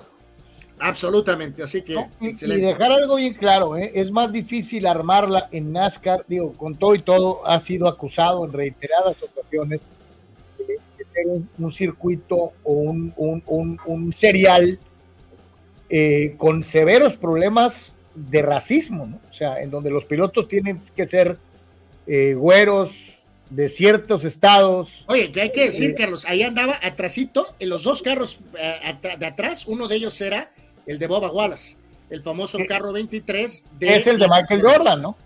sí. Exactamente, ¿no? Pero fíjate, ah, Carlos, aunque NASCAR anda en tiempos bajos, eh, lo, digo sin ningún problema, vale la pena, es, el, es la mejor oferta de automovilismo que hay ahorita en televisión. ¿eh? Eh, o sea, me refiero a seguir, pues.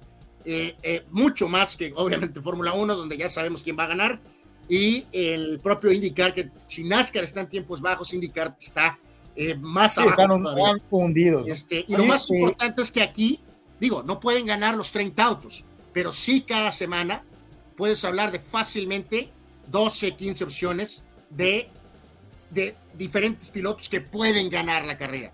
Así que, sorry, es, lo más atractivo que hay. en, esta serie, de NASCAR es donde se proyectó Danica Patrick, ¿no? Que llamó mucho la atención. Bueno, ella, ella, ¿te acuerdas que estaba primero en IndySoc? En Indy primero. Estuvo buen rato en NASCAR y la verdad es que no le fue bien. Ah, eh, es tundida por muchos aficionados de cepa de NASCAR que la tienen ahí en la lista VIP, pero la de al revés. Como, como de las peores este, pilotos de NASCAR de la historia, ¿no? Entonces, ¿en qué destacó Danica? Porque fue buena, pero ¿en qué? la verdad es que fue más breve su, o sea, su etapa en Indy fue creo que más exitosa, ¿no? Duró buen rato después en NASCAR y la verdad las cosas... Sí, no pudo, en NASCAR no pudo. Vámonos al eh, deporte ráfaga, al básquetbol.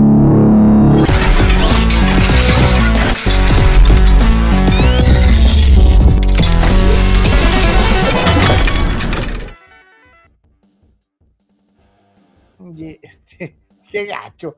¿Cómo le fue a los Lakers? Ah, volvieron a perder. O sea, este, ya se nos hizo costumbre y eso es lamentable. O sea, eh, eh, y, como estamos contra reloj, Carlos, ni, ni vamos a realmente a, a, rasguñar mucho nada, ni a rascarnos las, rasgarnos las vestiduras. Eh, creo que, ¿te acuerdas que hablamos el otro día de que los Lakers están novenos, ¿no?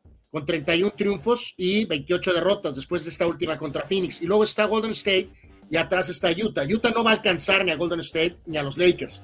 Y los Lakers y los Warriors, son Carlos, no van a alcanzar a los Mavericks, incluso ni a los Pelícanos. Entonces, eh, básicamente están peleando entre ellos, entre Lakers y Warriors, para ver quién diablos es 9 y 10. Y en este caso, yo estoy seguro que LeBron claramente ya sabe esto, Carlos. Entonces, es increíble, ¿no? Y, así vamos a irnos el resto de la campaña, ¿no? Lakers no va a pasar de ese noveno lugar y tratando de evitar ser décimo. Entonces, nos vamos a ir con esto. O sea, ganas uno, pierdes dos, ganas uno, pierdes uno. O sea, así nos vamos a ir y posibilidades reales de título menos, menos mil. Cero. Sí, totalmente. El play-in lo juegan igual, ¿no? 7, 8, 9, 10, pero es un solo juego, el 9 contra 10. El primer juego sí es de, de, te vas. Wow. Es, es a matar o morir, ¿no? El primero es a matar o morir. Así de sencillo. si es Lakers, Warriors, no importa quién sea local, el favorito va a ser Warriors. Pues sí, digo, el año pasado se tronaron a los Warriors, ¿no? Pero pues como andamos ahorita se ve complejo, ¿no? Eh, rapidísimo, eh, algo de la cuestión de otros eh, marcadores, sobre todo por ahí, victoria de Utah ante San Antonio, ganó, Milwaukee ha regresado después de la pausa del juego de estrellas, parece con otra actitud, le ganaron a Filadelfia, que pues al no tener en beat, lo vuelvo a decir, están perdidos, 30 de Janis. Eh, los eh, campeones Nuggets le ganaron a los Warriors. Eh, Jokic con otro triple doble descomunal, 32 puntos, 16 rebotes, 16 asistencias por parte de Nikola Jokic, simplemente mostrando todo el repertorio del arsenal, ¿no? Otro juego de más de 30 puntos para Shea Gilgios Alexander y la victoria del Thunder de Oklahoma ante los Rockets 123 a 110. Eh, Sacramento le ganó a los Clippers, ahorita un poquito más algo de los Clippers. Eh, Chicago le ganó a Pelícanos, eh, por ahí Cleveland venció a Washington, normal. Atlanta derrotó a Orlando, Hornets venció a Portland e Indiana le tundió a los Mavericks 133 a 111. Oye, ese, resultado de 93-80 es de halftime.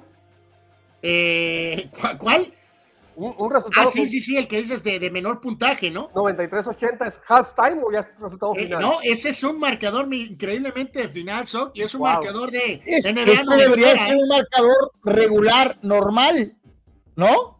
Ah, los que ya no. En el, en el juego de estrellas iba eso a la mitad. En el All-Star Game. Sí, correcto. Aquí déjame agregar, decía algo rapidísimo de los Clippers, presentaron una nueva imagen, amigos nos lo decía también ahí el buen Gildardo en, redes, eh, nuevos colores, nuevo logo para el 2025, ¿no? Que va de la mano un poco de su nueva arena. Así que el, me gustó el loguito, muchachos. La verdad es que Eh, el último que habían hecho era decente, porque los anteriores eran sinónimo de loser. Así que a mí sí me gusta este logo nuevo. Y de los uniformes, pues bueno, pues bueno, pues, eh, ok. Ahora sí que whatever, pero el logo creo que sí es un logo un poquito más serio, ¿no? Más representante, más representativo. Es un barco, ¿no? Es, es como un barquito, ¿no? Correcto, sí, sí, a lo que entiendo exactamente es, es eso, ¿no? Así que, bueno, parte de estos eh, nuevos Clippers, eh, por decirlo de alguna, de, de alguna manera, ¿no? Oye, eh, ¿y, era, el momento de anunciar eso? Pues, pues, eh, pues ponle que sí, hasta cierto punto. Y nos pasaba esto, Manny Manny Cepedex, Carlos, de, del equipo mexicano de básquet, eh, sufrieron derrota dura contra Dominicana 84-70 a pesar de un buen juego de Gabriel Girón y eh, pues de nueva cuenta en actividad hoy en estos juegos que recuerdan platicábamos eran de preparación, ¿no? A enfrentar de nueva cuenta a Dominicana, así que se perdió el primero y en este caso a enfrentar hoy el segundo partido para el equipo nacional de básquetbol, ¿no? Dice Juan, ¿no? Ganas uno, pierdes dos, descansas tres. La NBA de los 2000, ¿no? Y tiene toda la razón. Oye, ¿qué, le va, mm. ¿qué va a hacer el coach de los Lakers si en el juego de play-in le toca descanso programado a LeBron? Sí, santo Dios, ya, sería la última, ¿no? Santo Dios. Eh, Omar Stradamus, Clippers y Kings, Warriors contra Nuggets fueron muy buenos juegos, pero Golden State sí le hace falta un par de tablas. Ayer la asistencia de Jokic dieron para 40 puntos de sus compañeros, hablando del extraordinario trabajo que hace el famoso Joker. Eh, pregunta Chuy Vega, salud Chuy, eh, y la colección de cadena deportes, dice, y los mini luchadores que les regalé. Aquí tenemos todo, mi querido Jesús, para cuando tengamos una oficina de adeveras. Este, ahí los tenemos todavía. Sí, en este caso, Carlos tiene, tiene una parte y yo eh, cuidamos con mucho cariño, mi querido Chuy. yo también tengo otra parte, ¿no? Esperemos volver a tener algo similar a lo que ahí tuvimos en la, en la oficina, este, que se veía eh, la muralla, no la muralla, sino la, eh, se veía ahí toda todos los muñequitos. Dice Abraham, es hay más seriedad en las presentaciones del payaso Brincosieras que en los juegos de estrellas actuales de la NBA, totalmente de acuerdo, es una burla, eh, los marcadores, o sea, sí es una mentada de mamá de una, de una u otra manera. El buen Saúl llega y se presenta con... Gracias, Saúl, muchísimas gracias por tu apoyo, siempre. Dice, saludos, ánimo, jóvenes, a seguir apoyando, gracias, mi querido Saúl con él ya son tres. Víctor, gracias mi querido Vic. Eh, Gabriel, gracias Gabriel. Y ahora Saúl en Chicali, eh, que se ponen con su cuerno. Muchas, muchas gracias por sus cooperaciones. Este, para pagar el internet y pagar el stream. Este, eh, vamos al béisbol.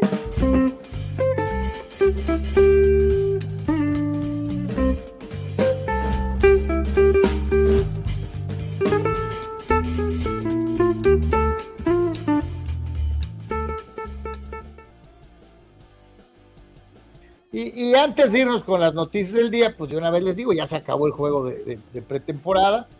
Eh, y pues para variar les dieron lo suyito a, los padres. Este, eh, híjole, no quiero caer en este rollo de, oh no, otra vez perdieron, este, porque pues, pero, pero híjole, híjole. Eh, toma mi filosofía mejor, Carlos, este, no cuentan mucho, supongo.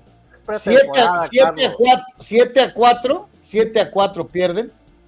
Este, eh, ni para dónde hacerse, ¿no? Ni para dónde hacerse. En, este, en este preciso momento, en la novena entrada parte alta, los Dodgers le están zumbando a los Rockies nueve carreras por cuatro. Los padres están perdiendo ahorita para no perder en la temporada regular. Fíjate que eh, mañana hablaremos más de esto, Carlos Sócrates. Eh, mañana, pero fíjate, no estoy muy seguro ahí la negociación de cómo se dio lo de Margot y me refiero de, ir a Minnesota, a lo mejor Margot debió de ser alguien que pudo haber estado tal vez en el radar, padrecito, por la cuestión de auxilio en los jardines. Eh, en fin, mañana hablaremos un poco más de, eso. Hecho, el, el, sábado vi un, un, este, un reporte de, de, los que tienen allá en, los entrenamientos primaverales y decían que los padres eran finalistas en la negociación con Quique Hernández. Se lo querían traer a San Diego. Pues Sock, ni uno ni otro. Margot está en Minnesota y Kike está de regreso en los Dodgers. Así es. Y Bellinger está con los Caps. Eh, correcto. y es precisamente de eso, de la, de la, del regreso de Cody Bellinger a Chicago, a la ciudad de los vientos, eh, eh, de lo que hablamos, ¿no, carnal? Sí, sí, sí, totalmente. el primero de los Scott Boras Clients, Carlos Sócrates, que, que, ya está firmado. Esto sabíamos que estaba prácticamente destinado a hacer esto. y el ex Dodger entonces firma un contrato de tres años y 80 millones de dólares, ¿no? Después de que concluyó su etapa de, de Dodgers con severos problemas con el bat, sabemos que siempre ha sido un guante muy fuerte, eh, resurgió de alguna forma con Chicago, bateando para 307, 26 home runs, así que está, eh, esto era creo que algo lógico, eh, realmente nunca oímos mucha atracción de ningún otro lado, así que ahí está, ¿no? Puede jugar, por supuesto, primera base, jardín, tiene 28 años. Sí lo llegaron a mencionar para tus Yankees, ¿eh? Bueno, al principio, ¿no? Eh, pero ya cuando ya llegó lo de Soto, Carlos, sabíamos que pues ya no había ninguna posibilidad para Bellinger en Yankees, ¿no? Entonces, esto es lo lógico, se queda en Chicago y creo que es lo ideal para él, tres años, 80 millones de dólares. Falta ver qué pasa, obviamente, con Snell, falta ver qué diablos pasa con Jordan Montgomery, falta ver qué pasa con Chapman, el, famoso, el otro tercera base, en fin, esto es un promedio de más de 25 millones por año. Lo de Cody Bellinger. Eh, eh, en el fondo, yo, yo me imagino que Boras pensó que iba a sacar más lana, ¿eso, Carlos? ¿En serio? Pero, sí. No, yo te digo, eh, es que parece ser que los peloteros de Boras van a tener que terminar doblando las manitas porque están pidiendo demasiado dinero. O sea, es demasiado dinero. doblar las manitas es, es conformarte con 25 millones por año. Aunque no lo creas. Hay que decir que por ahí manejó un par de salidas de este contrato de tres años, ¿no? Entonces, eh, vamos, esto también es bastante favorable para él, sobre todo si tiene otro muy buen año, este, este 2024, ¿no? ¡Chútale!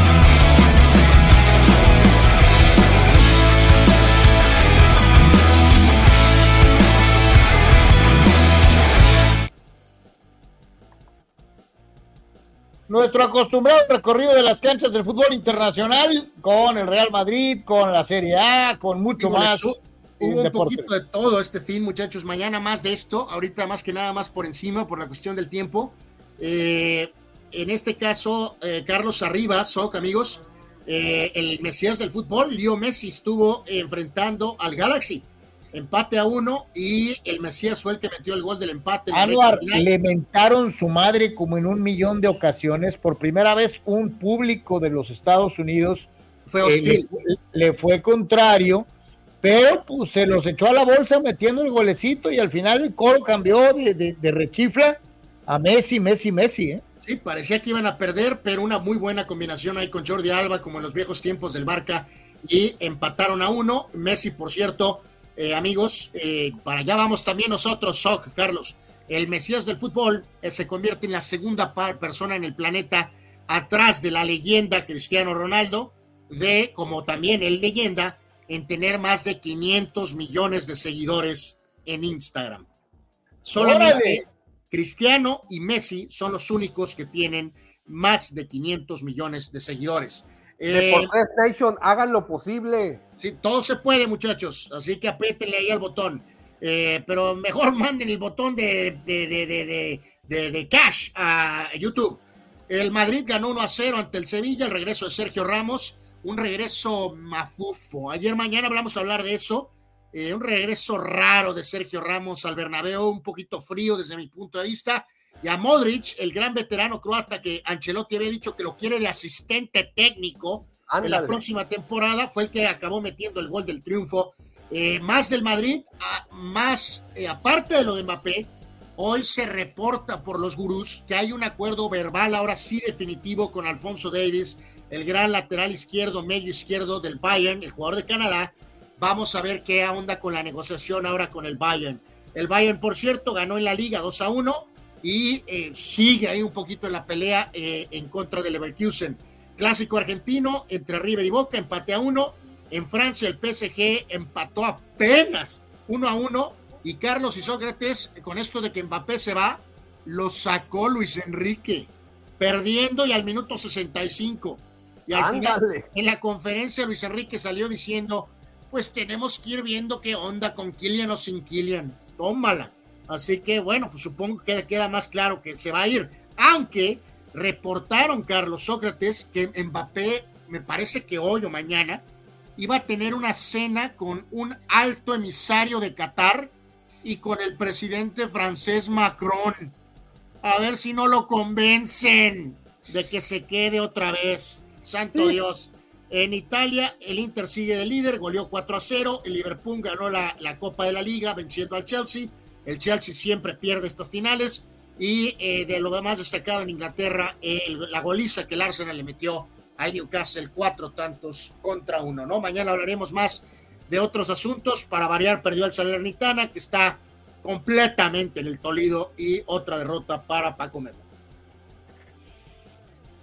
Pues ahí está entonces algo Oye, del fútbol Anuar, no, internacional, se, ¿no? no se reportó que Mbappé haya tenido algún, alguna plática con funcionarios del Grupo Caliente o algo así? No, no, no, todavía no. Oye, ¿para comprar el equipo como para qué? Te fuiste otra vez, mi querido hermano. Sí, últimamente estoy desapareciendo constantemente. Este, eh, ¿qué le Por lo, a menos, por lo menos así no vemos su Freeman Dance, Anuar. Y lo Eh, escuchamos. Ojalá y pasara durante el Freeman Dance, eh, Soc. Eh, no, porque a, la- a- a- a- a la, a la máquina le gusta ver mi Freeman Dance. Este, eh, eh, pero bueno. Eh, fíjate, dice Gerardo Atlista López, cua- 400 millones de dólares para convencer. Sí, esperemos que no salga una locura eh, después de esta situación, ¿no? Eh. Sayer no se Sí. puede quedar con las ganas y CR7 podrá tener mil millones de seguidores en Instagram, pero nunca tendrá la Copa del Mundo. Ah, por cierto, Carlos, el ma- comandante. Eh, la- metió, metió un golazo ayer, metió un penal cuando que- raza en Arabia le estaba gritando Messi, Messi, Messi. y les hizo la CR7 señal, ¿no? Así que a lo en mejor. me lo cuanto después de meter el penal fue, hizo su siu y todo el estadio se le entregó igual. Siguen los dos metiendo, empujándose. Uno, Sí, pero les, les hizo la roque señal, eh, Carlos, así que a lo mejor me lo suspenden o me lo multan a mi comandante, ¿no? Este, Oye, Estoy cayendo en cuenta. Messi y Ronaldo monetizan en redes sociales, aparte. no, aparte todo. por, por Sí, supuesto. claro. O sea, de- lo de- eh, espérame, lo de monetizar es todavía lo de me- es lo más. no, lo- el tema es lo que cobran por cada maldito post de publicidad. Ahí es donde se pudren en dinero triplemente. ¿Qué triplemente? Sabrá Dios cuánto.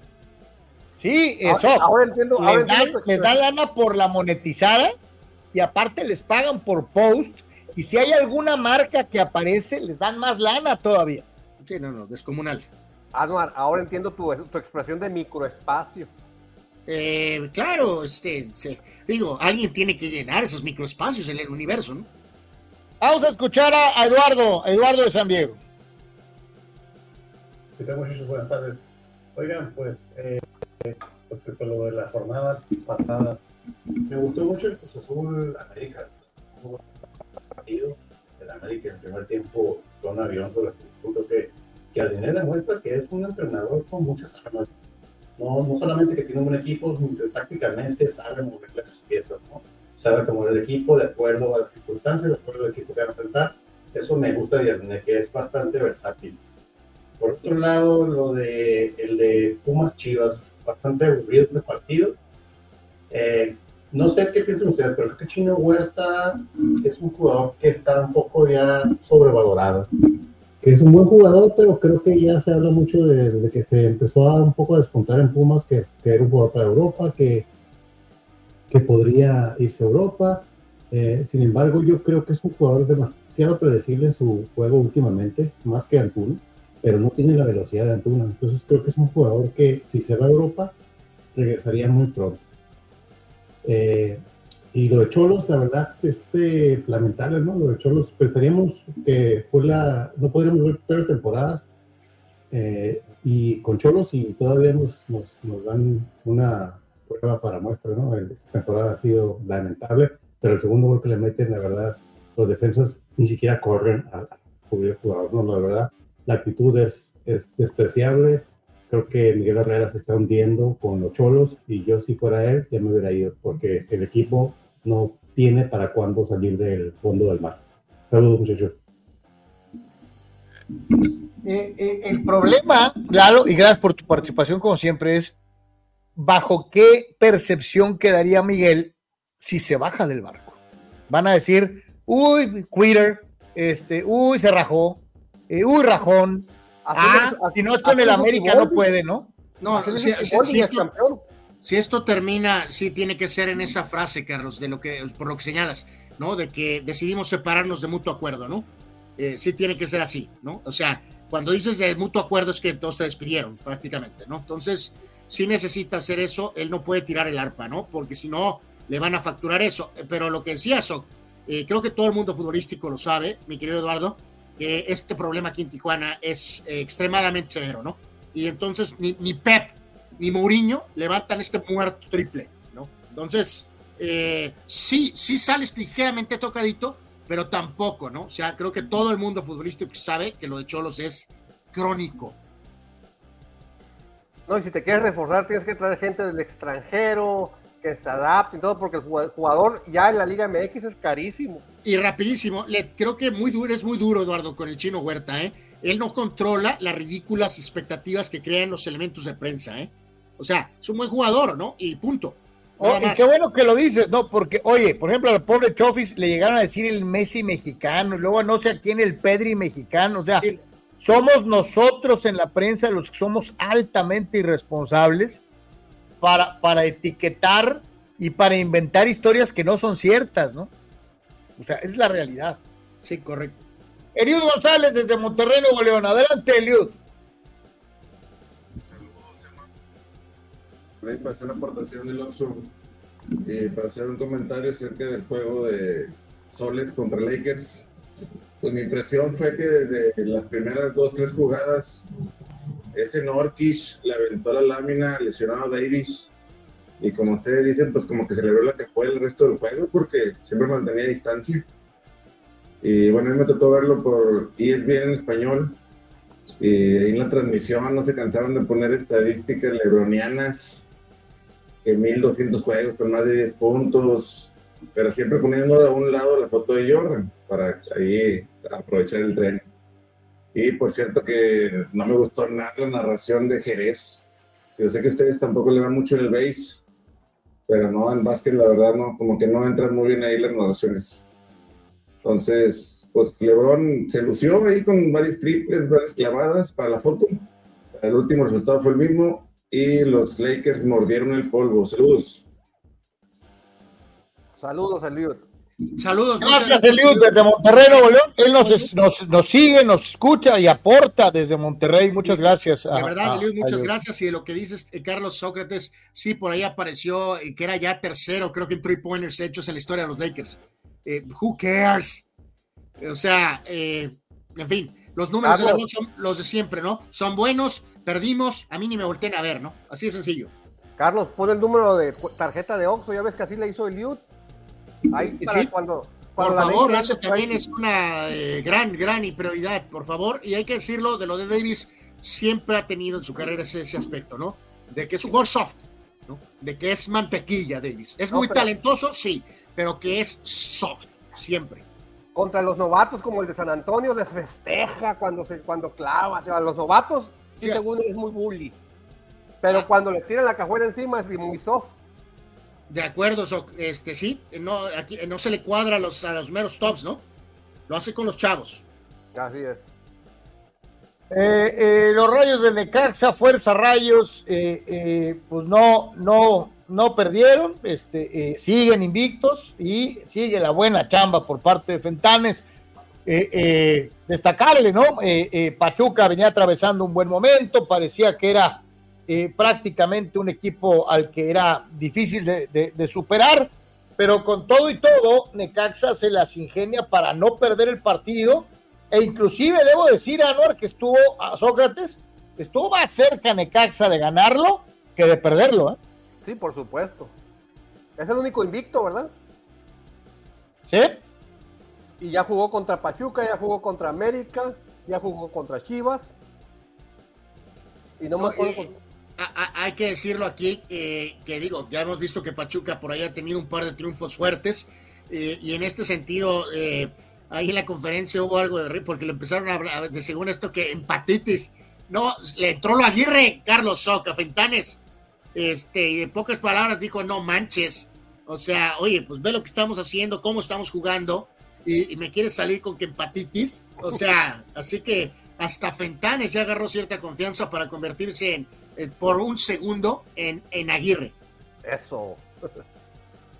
Eh, y lo de Pachuca, bueno, pues obviamente era, era jugar en campo ajeno, era jugar contra un equipo que está muy caliente eh, y sigue haciendo bien las cosas el equipo de los Tuzos, mal que bien, que creo es el equipo que tiene más de qué presumir, porque realmente es un equipo que, que, que se arma con un montón de jugadores mexicanos jóvenes y que eh, batalla un poquito y luego vuelve a sacar la, la, la, la cara del agua y, y, vuelve a tener un nivel. Eh, muy buen trabajo, Almada, muy buen trabajo del equipo de Tuzos Oye, en general. El grupo Pachuca para el próximo torneo va, seguramente van a vender a Rondón bien caro.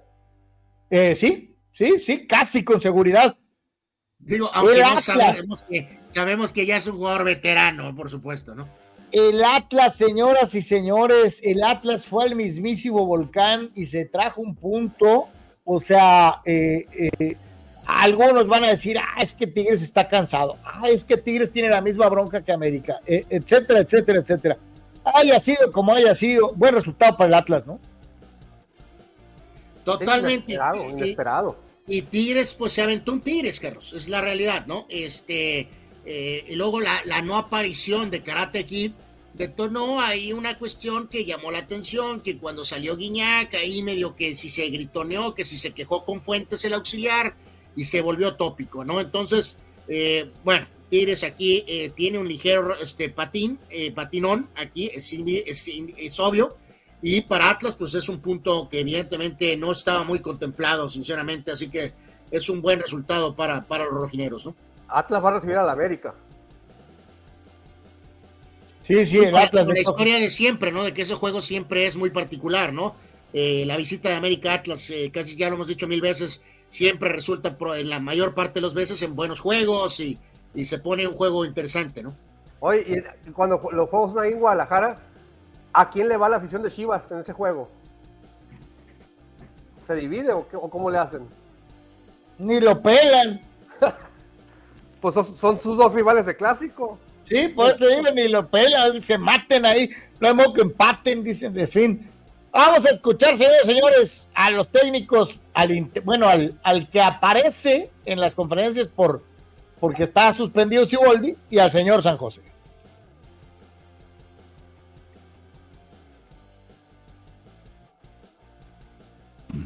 Uno fue de nuevo un buen partido. Nos ha costado trabajo encontrar el funcionamiento. Hemos querido dar variantes. Sin embargo, no, no ha habido resultados, por momentos se ve bien el equipo, por momentos no, y necesitamos seguir trabajando en, esa, en ese aspecto, ¿no? O sea, no hay excusas, hoy creo que fue un, un primer tiempo bueno, pero el segundo tiempo eh, nos desordenamos y no tuvimos funcionamiento. No, no, él estaba intercambiando puntos de vista dentro de, de lo que estaba pasando. Este, por supuesto, nadie quiere salir, y intercambió puntos de vista de, de, lo que estaba sucediendo y nada más. O sea, él me decía en dónde estaban quedando los espacios y, y listo, fue tranquilo a sentarse a la banca.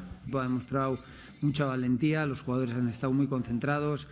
Y bueno, yo creo que lo del gol obviamente eh, ha sido importante porque también nos vale para sumar un punto, pero creo que tenemos que seguir mejorando en, el porcentaje de, finalización, ¿no? O sea, en el acierto, ¿no? Creo que en estos partidos hemos hecho, tenido muchas ocasiones de gol que no hemos marcado.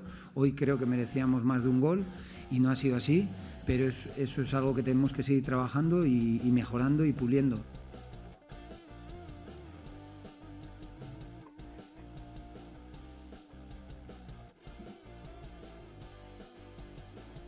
Y mientras eso pasaba con, con Tigres, pues Rayados hacía lo propio, eh, les valió gorro eh, la tragedia que vivió recientemente en Ciudad Juárez. Ellos hicieron su chamba, lo que tenían que hacer, y pues este, ni para dónde hacerse. Nomás tres, ¿no? Tranquilo. Eh, los goles de Monterrey, de Canales, el refuerzo de, de, todos los refuerzos, Brandon Vázquez y Maxi Mesa para un categórico 3 a 0 de Rayados sobre Bravos. Mira, Anuar, qué tierna foto del Tano abrazando a Canales. Eh, pues sí, sí, son totalmente. Recordar que entonces van a jugar el miércoles en Tijuana. ¿Vas, a, vas a ir, ¿Vas a ir a tomarte la foto con, con el Tano, Anuar? Eh, ni, aunque, ni aunque me pagaran, so, bueno, solo que me pagaran 3 millones de euros. Entonces, así sí. Este, dos por lo tanto, 18 puntos para Monterrey. Juárez, pues híjoles, pobres Juárez, pobre Juárez, ¿no? La verdad es que están en muchos problemas. Y reitero, eh, muchachos, ahorita vamos siendo honestos, la verdad es que este es el equipo favorito para ser primero, ¿eh? En la, en la tabla, ¿eh? Este... que juegan mañana. Juárez le gana a Cholos. Eh, pues, sí, estoy de acuerdo contigo. Sí, pues sí, a lo mejor, a lo mejor sí hizo, a lo mejor sí. San Luis eh, cayó ante la fiera, un gol a cero. San Luis es verdaderamente preocupante. Eh, San Luis no gana desde la fecha 2. Perdió 3-1 con eh, Monterrey, perdió 2-1 con Tigres, perdió 2-0 con Chivas, perdió 3-0 con Cruz Azul, empató a 3 con Cholos y ahora pierde 1-0 en contra de la Fiera, que la verdad había venido teniendo actuaciones eh, que eran todo menos para presumir. Eh, eh, algo pasó con el equipo de, de, Leal, que ya le perdió, le perdió la manija y para que la agarre va a estar en chino. El tanto del equipo de León cayó al minuto 93 Uf, qué doloroso, ¿eh? Sí, eh, lo, que hemos mencionado antes, ¿no? Eh, Carlos, Sócrates, amigos, no es sostenible, ¿no? El modelo Cholopaca y Opac bajo Pac, ¿no? Entonces, eh, para mi compa Leal, o sea, es parte de esta naturaleza, esta filosofía. Gran torneo el anterior. Ahora, cuando la expectativa era un poquito mayor, la cosa vuelve de alguna forma a su nivel, ¿no? Y León, vaya que necesita estos puntos eh, por eso hemos dicho varias veces que ahora Necaxa es el que está haciendo lo que San Luis la torneo anterior, ¿no? Básicamente, ¿no? Pero los socios, los socios honorarios del, Bajo Pac siempre vuelven a casa, ¿te fijas? Sí, sí, totalmente eso. O sea, por eso te digo, es, es derrotan la credencial del blockbuster, ¿no? Es la realidad. El Puebla también ya está otra vez en el club. Yep.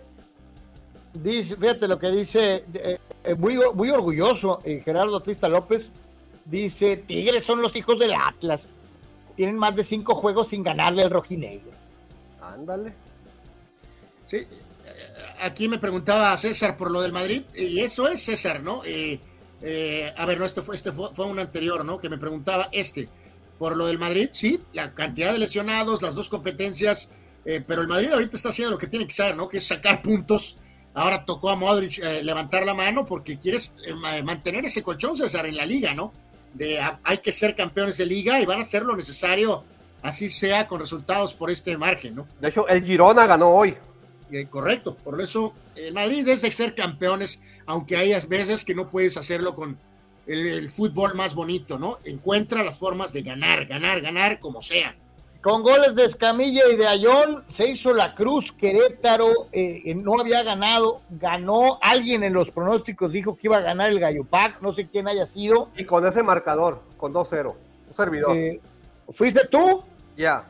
No, pues, este, está el sistema ahorita caído, pero bueno, si lo dices es porque así fue. Y esta es la trampa, Carlos, en la cual Cholos no debe de caer, ¿no? Mauro está haciendo un muy buen trabajo con Querétaro, pero eso no significa que, por ejemplo, vas a correr Herrera y el próximo torneo vas a tomar la decisión supuestamente maravillosa de decir, oh, ahora voy a mover entonces a Mauro del Querétaro a los Cholos, ¿no? Así no funcionan las cosas. Entonces, espero que no pase eso, ¿no? Eh, Mauro haciendo lo que puede, de sacándole piedras a este equipo y como decía Sok, el Puebla está en el Tolido, un Tolido de unidad deportiva o de estadio de béisbol de Liga Mexicana que no han lavado desde la temporada pasada. Puebla, está en el Tolido, auténticamente otra vez. Y obviamente, señores, me dieron ganas de vomitar nomás de imaginarme lo, que Anuar proyectó. Eh, y, lamentablemente, Carlos, amigos, pues eh, eh, desató en, en, pues lo que no queríamos, ¿no? Y en este caso, pues fue el fin por parte de nuestro compadre Carvajal, Carlos eh, Sócrates, como entrenador, ¿no? Entonces, Carvajal fuera como entrenador de Puebla y pues, eh, pues no sé, me imagino que vendrá alguien con acento, ¿no?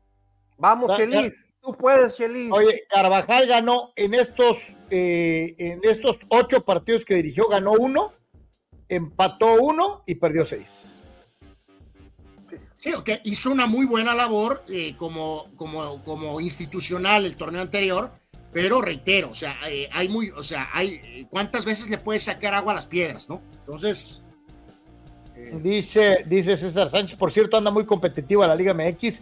Es bueno que ver que hay poca distancia entre los primeros 10 10 equipos. Yo como Chiva disfruto estos juegos, pero con que empaten los tres veces descendidos y televisos, con eso me doy por bien servido, dice el buen César. Eh, eh, dice Gerardo, Anuar, tienes tres torneos diciendo exactamente lo mismo con Mauro, que tarde que temprano lo van a traer a Tijuana. espero que no, eh, Gerardo. Y llevo tres torneos diciendo que espero que no pase. Eso.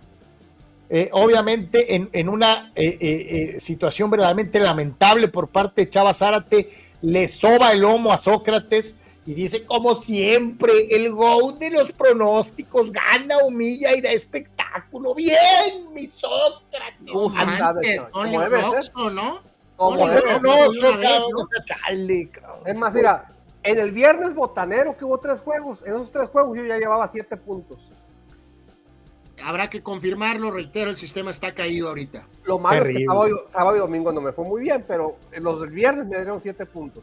Rule Sayer, saludos. A ver, cálmense con mi super franja. Ya tenemos técnico in- interino con Aristilleta. Se viene la prendida del swing. Aristilleta, ¿quién es ese? Santo Dios, no, no, no había prestado atención. Si esto es eh, correcto, pues, eh, pues good luck, como dicen en aquella película, ¿no? Me imagino que no es mexicano, ¿verdad? O ha de ser hijo de Vascos. Gerardo López dice mexicano, español, argentino, marciano. Con esos números de Carvajal, te tienes que ir, cabrón. Y tiene razón. Tiene razón. A mí Este, me hubiera gustado que el Chelis que regresara a la dirección técnica del Puebla. ¿Por qué le deseas tanto mal al Puebla, cabrón? O sea, chale. Un buen técnico, el Chelis. Es más, No es, de, no, no es destacable que Nacho haya ganado el partido, sino Es que más, su te voy a, precisar algo. Si llegan a correr al piojo, que se traigan al Chelis a dirigir a Tijuana. Santo Dios. Eh, y No Carlos, re- recordar que le- sí es una cosa eh, típica de Puebla, ¿no? Lo siento, andábamos ocupados en otras cosas. Sí es este jugador que es exjugador que, que, que, pues, tiene, tiene 31 años, Carlos. Sócrates. Fernando el Vikingo Aristelleta, perdón, no le había puesto atención, una disculpa. 31 años, rompe la marca que había puesto el, pro- el propio Puebla, Eduardo Arce, el técnico este que corrieron en 2x3. Así que este tipo es el que se queda en Puebla, eh, un técnico de 31 años, ¿no? ¿Quién, quién- Santo quién quiere, Dios. quién quiere dirigir por el sueldo mínimo? Exacto, totalmente. Qué cosa. No es destacable del equipo de la Laguna eh, de Nacho Ambriz el haberse hecho la cruz y ganar el partido, sino lo que es destacable es que Nacho cuelga un cero en defensiva.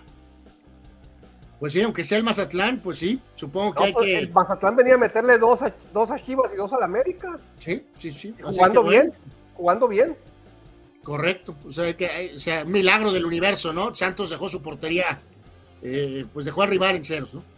El gol de Bruno Amione al minuto 54 a pase de Jesús Osejo. Eh, el equipo de Mazatlán tuvo cuatro tiros al arco mismos que fueron bien contenidos por esta terrible defensiva eh, de Santos que con eh, Nachito desde que llegó, bueno, pues ha dado muestras de que le va a apretar los, las tuercas en el aspecto defensivo al equipo, al equipo de la Laguna. Dice Gerardo López, ¿el vikingo Dávalos? No, el vikingo Aristilleta. Sí, señor, aunque usted no lo crea, ¿Y correcto. el vikingo Dávalos dónde andará? Pues como siempre, creo que hay- en algo cercano a la UDG, mi querido, Son, Sí. creo. Dice Jesús, Sox será bueno, pero no hace mis 10 puntos que yo hice. Eh, bueno, tiene, título- tiene dos títulos. Que- Creo que hice 10. O sea, 7 el viernes y 3 el resto de la jornada.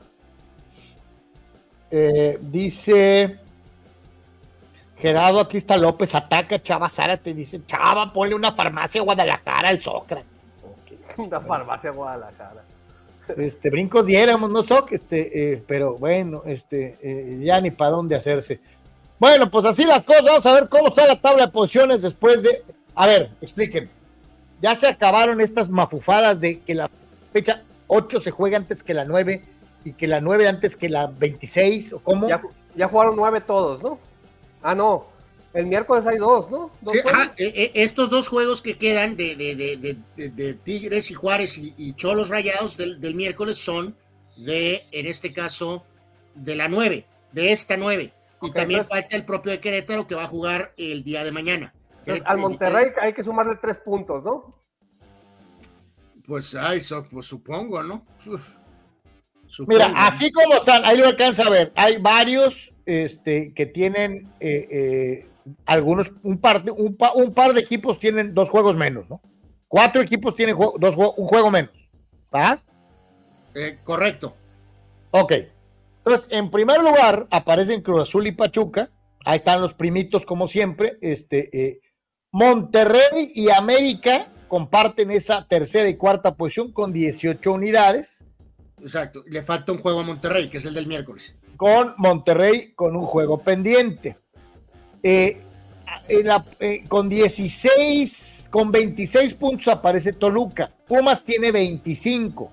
10, 16. 16. Sí, pues, sí, Toluca tiene 16. Pumas 15, Tigres 15, Chivas 15 y Necaxa 15 hasta el 9. Sí, que ahí está el corte de, de, caja, ¿no? De línea. Porque ya sacaron los rayos sus cinco puntitos sobre León, ¿no? Eh, y ese último lugar. León, a partir del décimo, empiezan los que tienen 10 de León, 9 del Atlas, 8 de Querétaro, 7 de San Luis y Santos, 6 del Mazatlán, solo 4 de Tijuana y de Puebla, y el último lugar indiscutible, Juárez, con solo 2 puntos. Recordar que Juárez tiene dos juegos menos, ¿no? Por lo de la situación del jugador que falleció. Entonces. Eh, Pero ve, ve el Puebla, 4 puntos menos 13 la diferencia de goleo en 9 fechas. Menos 13, hijo Sí, sí, totalmente, es, ¿no? Es una mentada de madre, ¿no? O sea, sí, ah, sí, sí, sí. Aquí, eh, Carlos, tenía aquí pendientes eh, rapidísimo. Oye, dice Gerardo, eh, Muralla, estamos implementando las jornadas cuánticas, innovando el fútbol mundial. Santo Dios. Eh, por ahí hay una firma más de base, muchachos. aparte de lo de Bellinger, este, el veterano Brandon Crawford se va a San Luis. Eh, tantos años en San Francisco, ganó múltiples títulos con los Giants, eh, prácticamente está en el final, así que vamos a ver qué puede aportar con los Cardenales, ¿no? Brandon Crawford no está más con los Giants. Tengo la duda de cuándo los padres nos van a dar una noticia de una firma buena, importante. Y en el caso, híjole, pues no sé, mejor ni esperar eso, ¿no? Este, y en el caso particular de nos... Uh, pasaba el buen Manuel eh, una eh, efemérides, ahorita se, ahorita se las doy. Ok. Prácticamente con esto vamos a llegar al final del Deportes el día de hoy. Les agradecemos mucho a todos que nos hayan acompañado eh, eh, y lo invitamos a que lo haga igualmente el día de mañana. Gracias a los que nos ayudaron económicamente el día de hoy, Víctor Baños, eh, Gabriel Narváez y el buen Saúl allá en Chicali. De la misma manera a Eliud González desde Monterrey, Nuevo León, que aportó a través de la cuenta en las tiendas Oxxo. Eh, a todos, a todos los que nos ayudan a hacer Deportes, muchas, muchas gracias. Eh, y desde luego, pues invitarlo a que participe el día, el día de mañana. Gracias, Misoc. Gracias, Carlos, Anuar y a toda la Nation. Estamos en contacto y yo creo que si mañana o pasado mañana, digo, pasado mañana estaremos presentes ahí con lo de los pronósticos estos extraordinarios ahí de, de juegos pendientes y juegos adelantados y juegos lo que ustedes quieran. Pero si, si se da el anuncio oficial de Canelo Munguía, nos mantenemos informados. Oye, es lo que te iba a decir, so, ¿crees que vayan a hacer alguna especie de conferencia o algo así? Si sí, esto sí. fuera cierto. No, es que ya dijeron que va, que va a haber conferencia en los próximos días. No se puede, o sea, no pueden llegar a marzo, que ya faltan dos o tres días, sin que se sepa, porque la pelea es en mayo. Y te pregunto otra, y si esto es un choro y a la hora de la hora va a ser otro, ¿qué onda?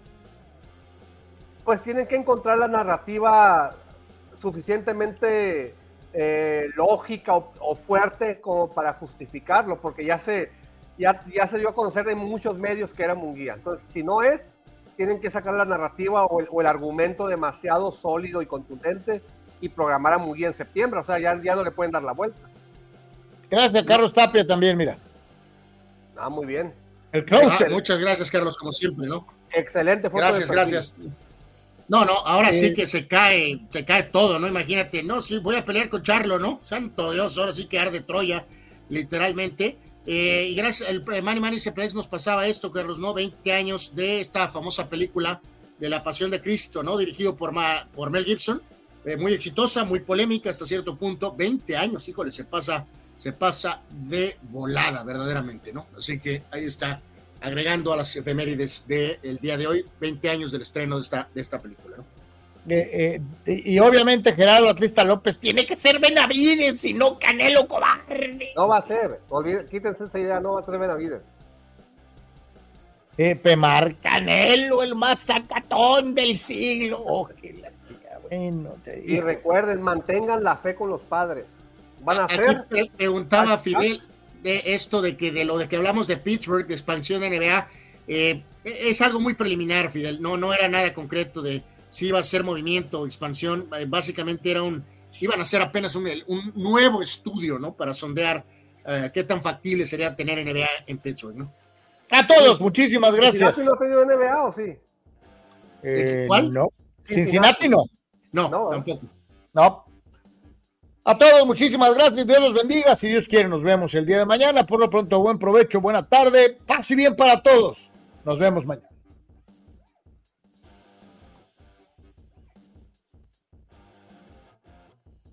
Es el momento de buscar lo mejor en equipo de copiado para Deportes y para muchas otras empresas. Notizona MX. Conoce la información de primera mano. Periodistas con años de trayectoria y credibilidad. Alta calidad de producción. Entrevistas exclusivas. Transmisión.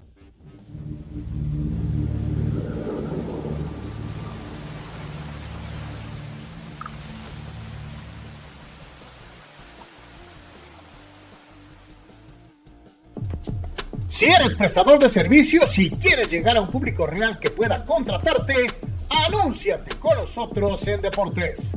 Más de 15 mil personas reales mensualmente conocerán tu gama de servicios poniendo tus habilidades al alcance de un público que necesita de tu experiencia y destreza. Contratistas en cualquier ramo, profesionistas. Deportes es la alternativa para ponerte a las órdenes de aquellos que buscan a la persona correcta en la región Tijuana-San Diego, en todo Baja California y en el sur de los Estados Unidos, más todo el alcance de la red mundial de información. Llámanos al 663-116-0970 o Synergy con Edgar Zúñiga al 663-116-8920 y déjanos exponer tu producto o servicio a los muchos aficionados al amplio mundo deportivo. Gana el partido. Anúnciate en Deportes.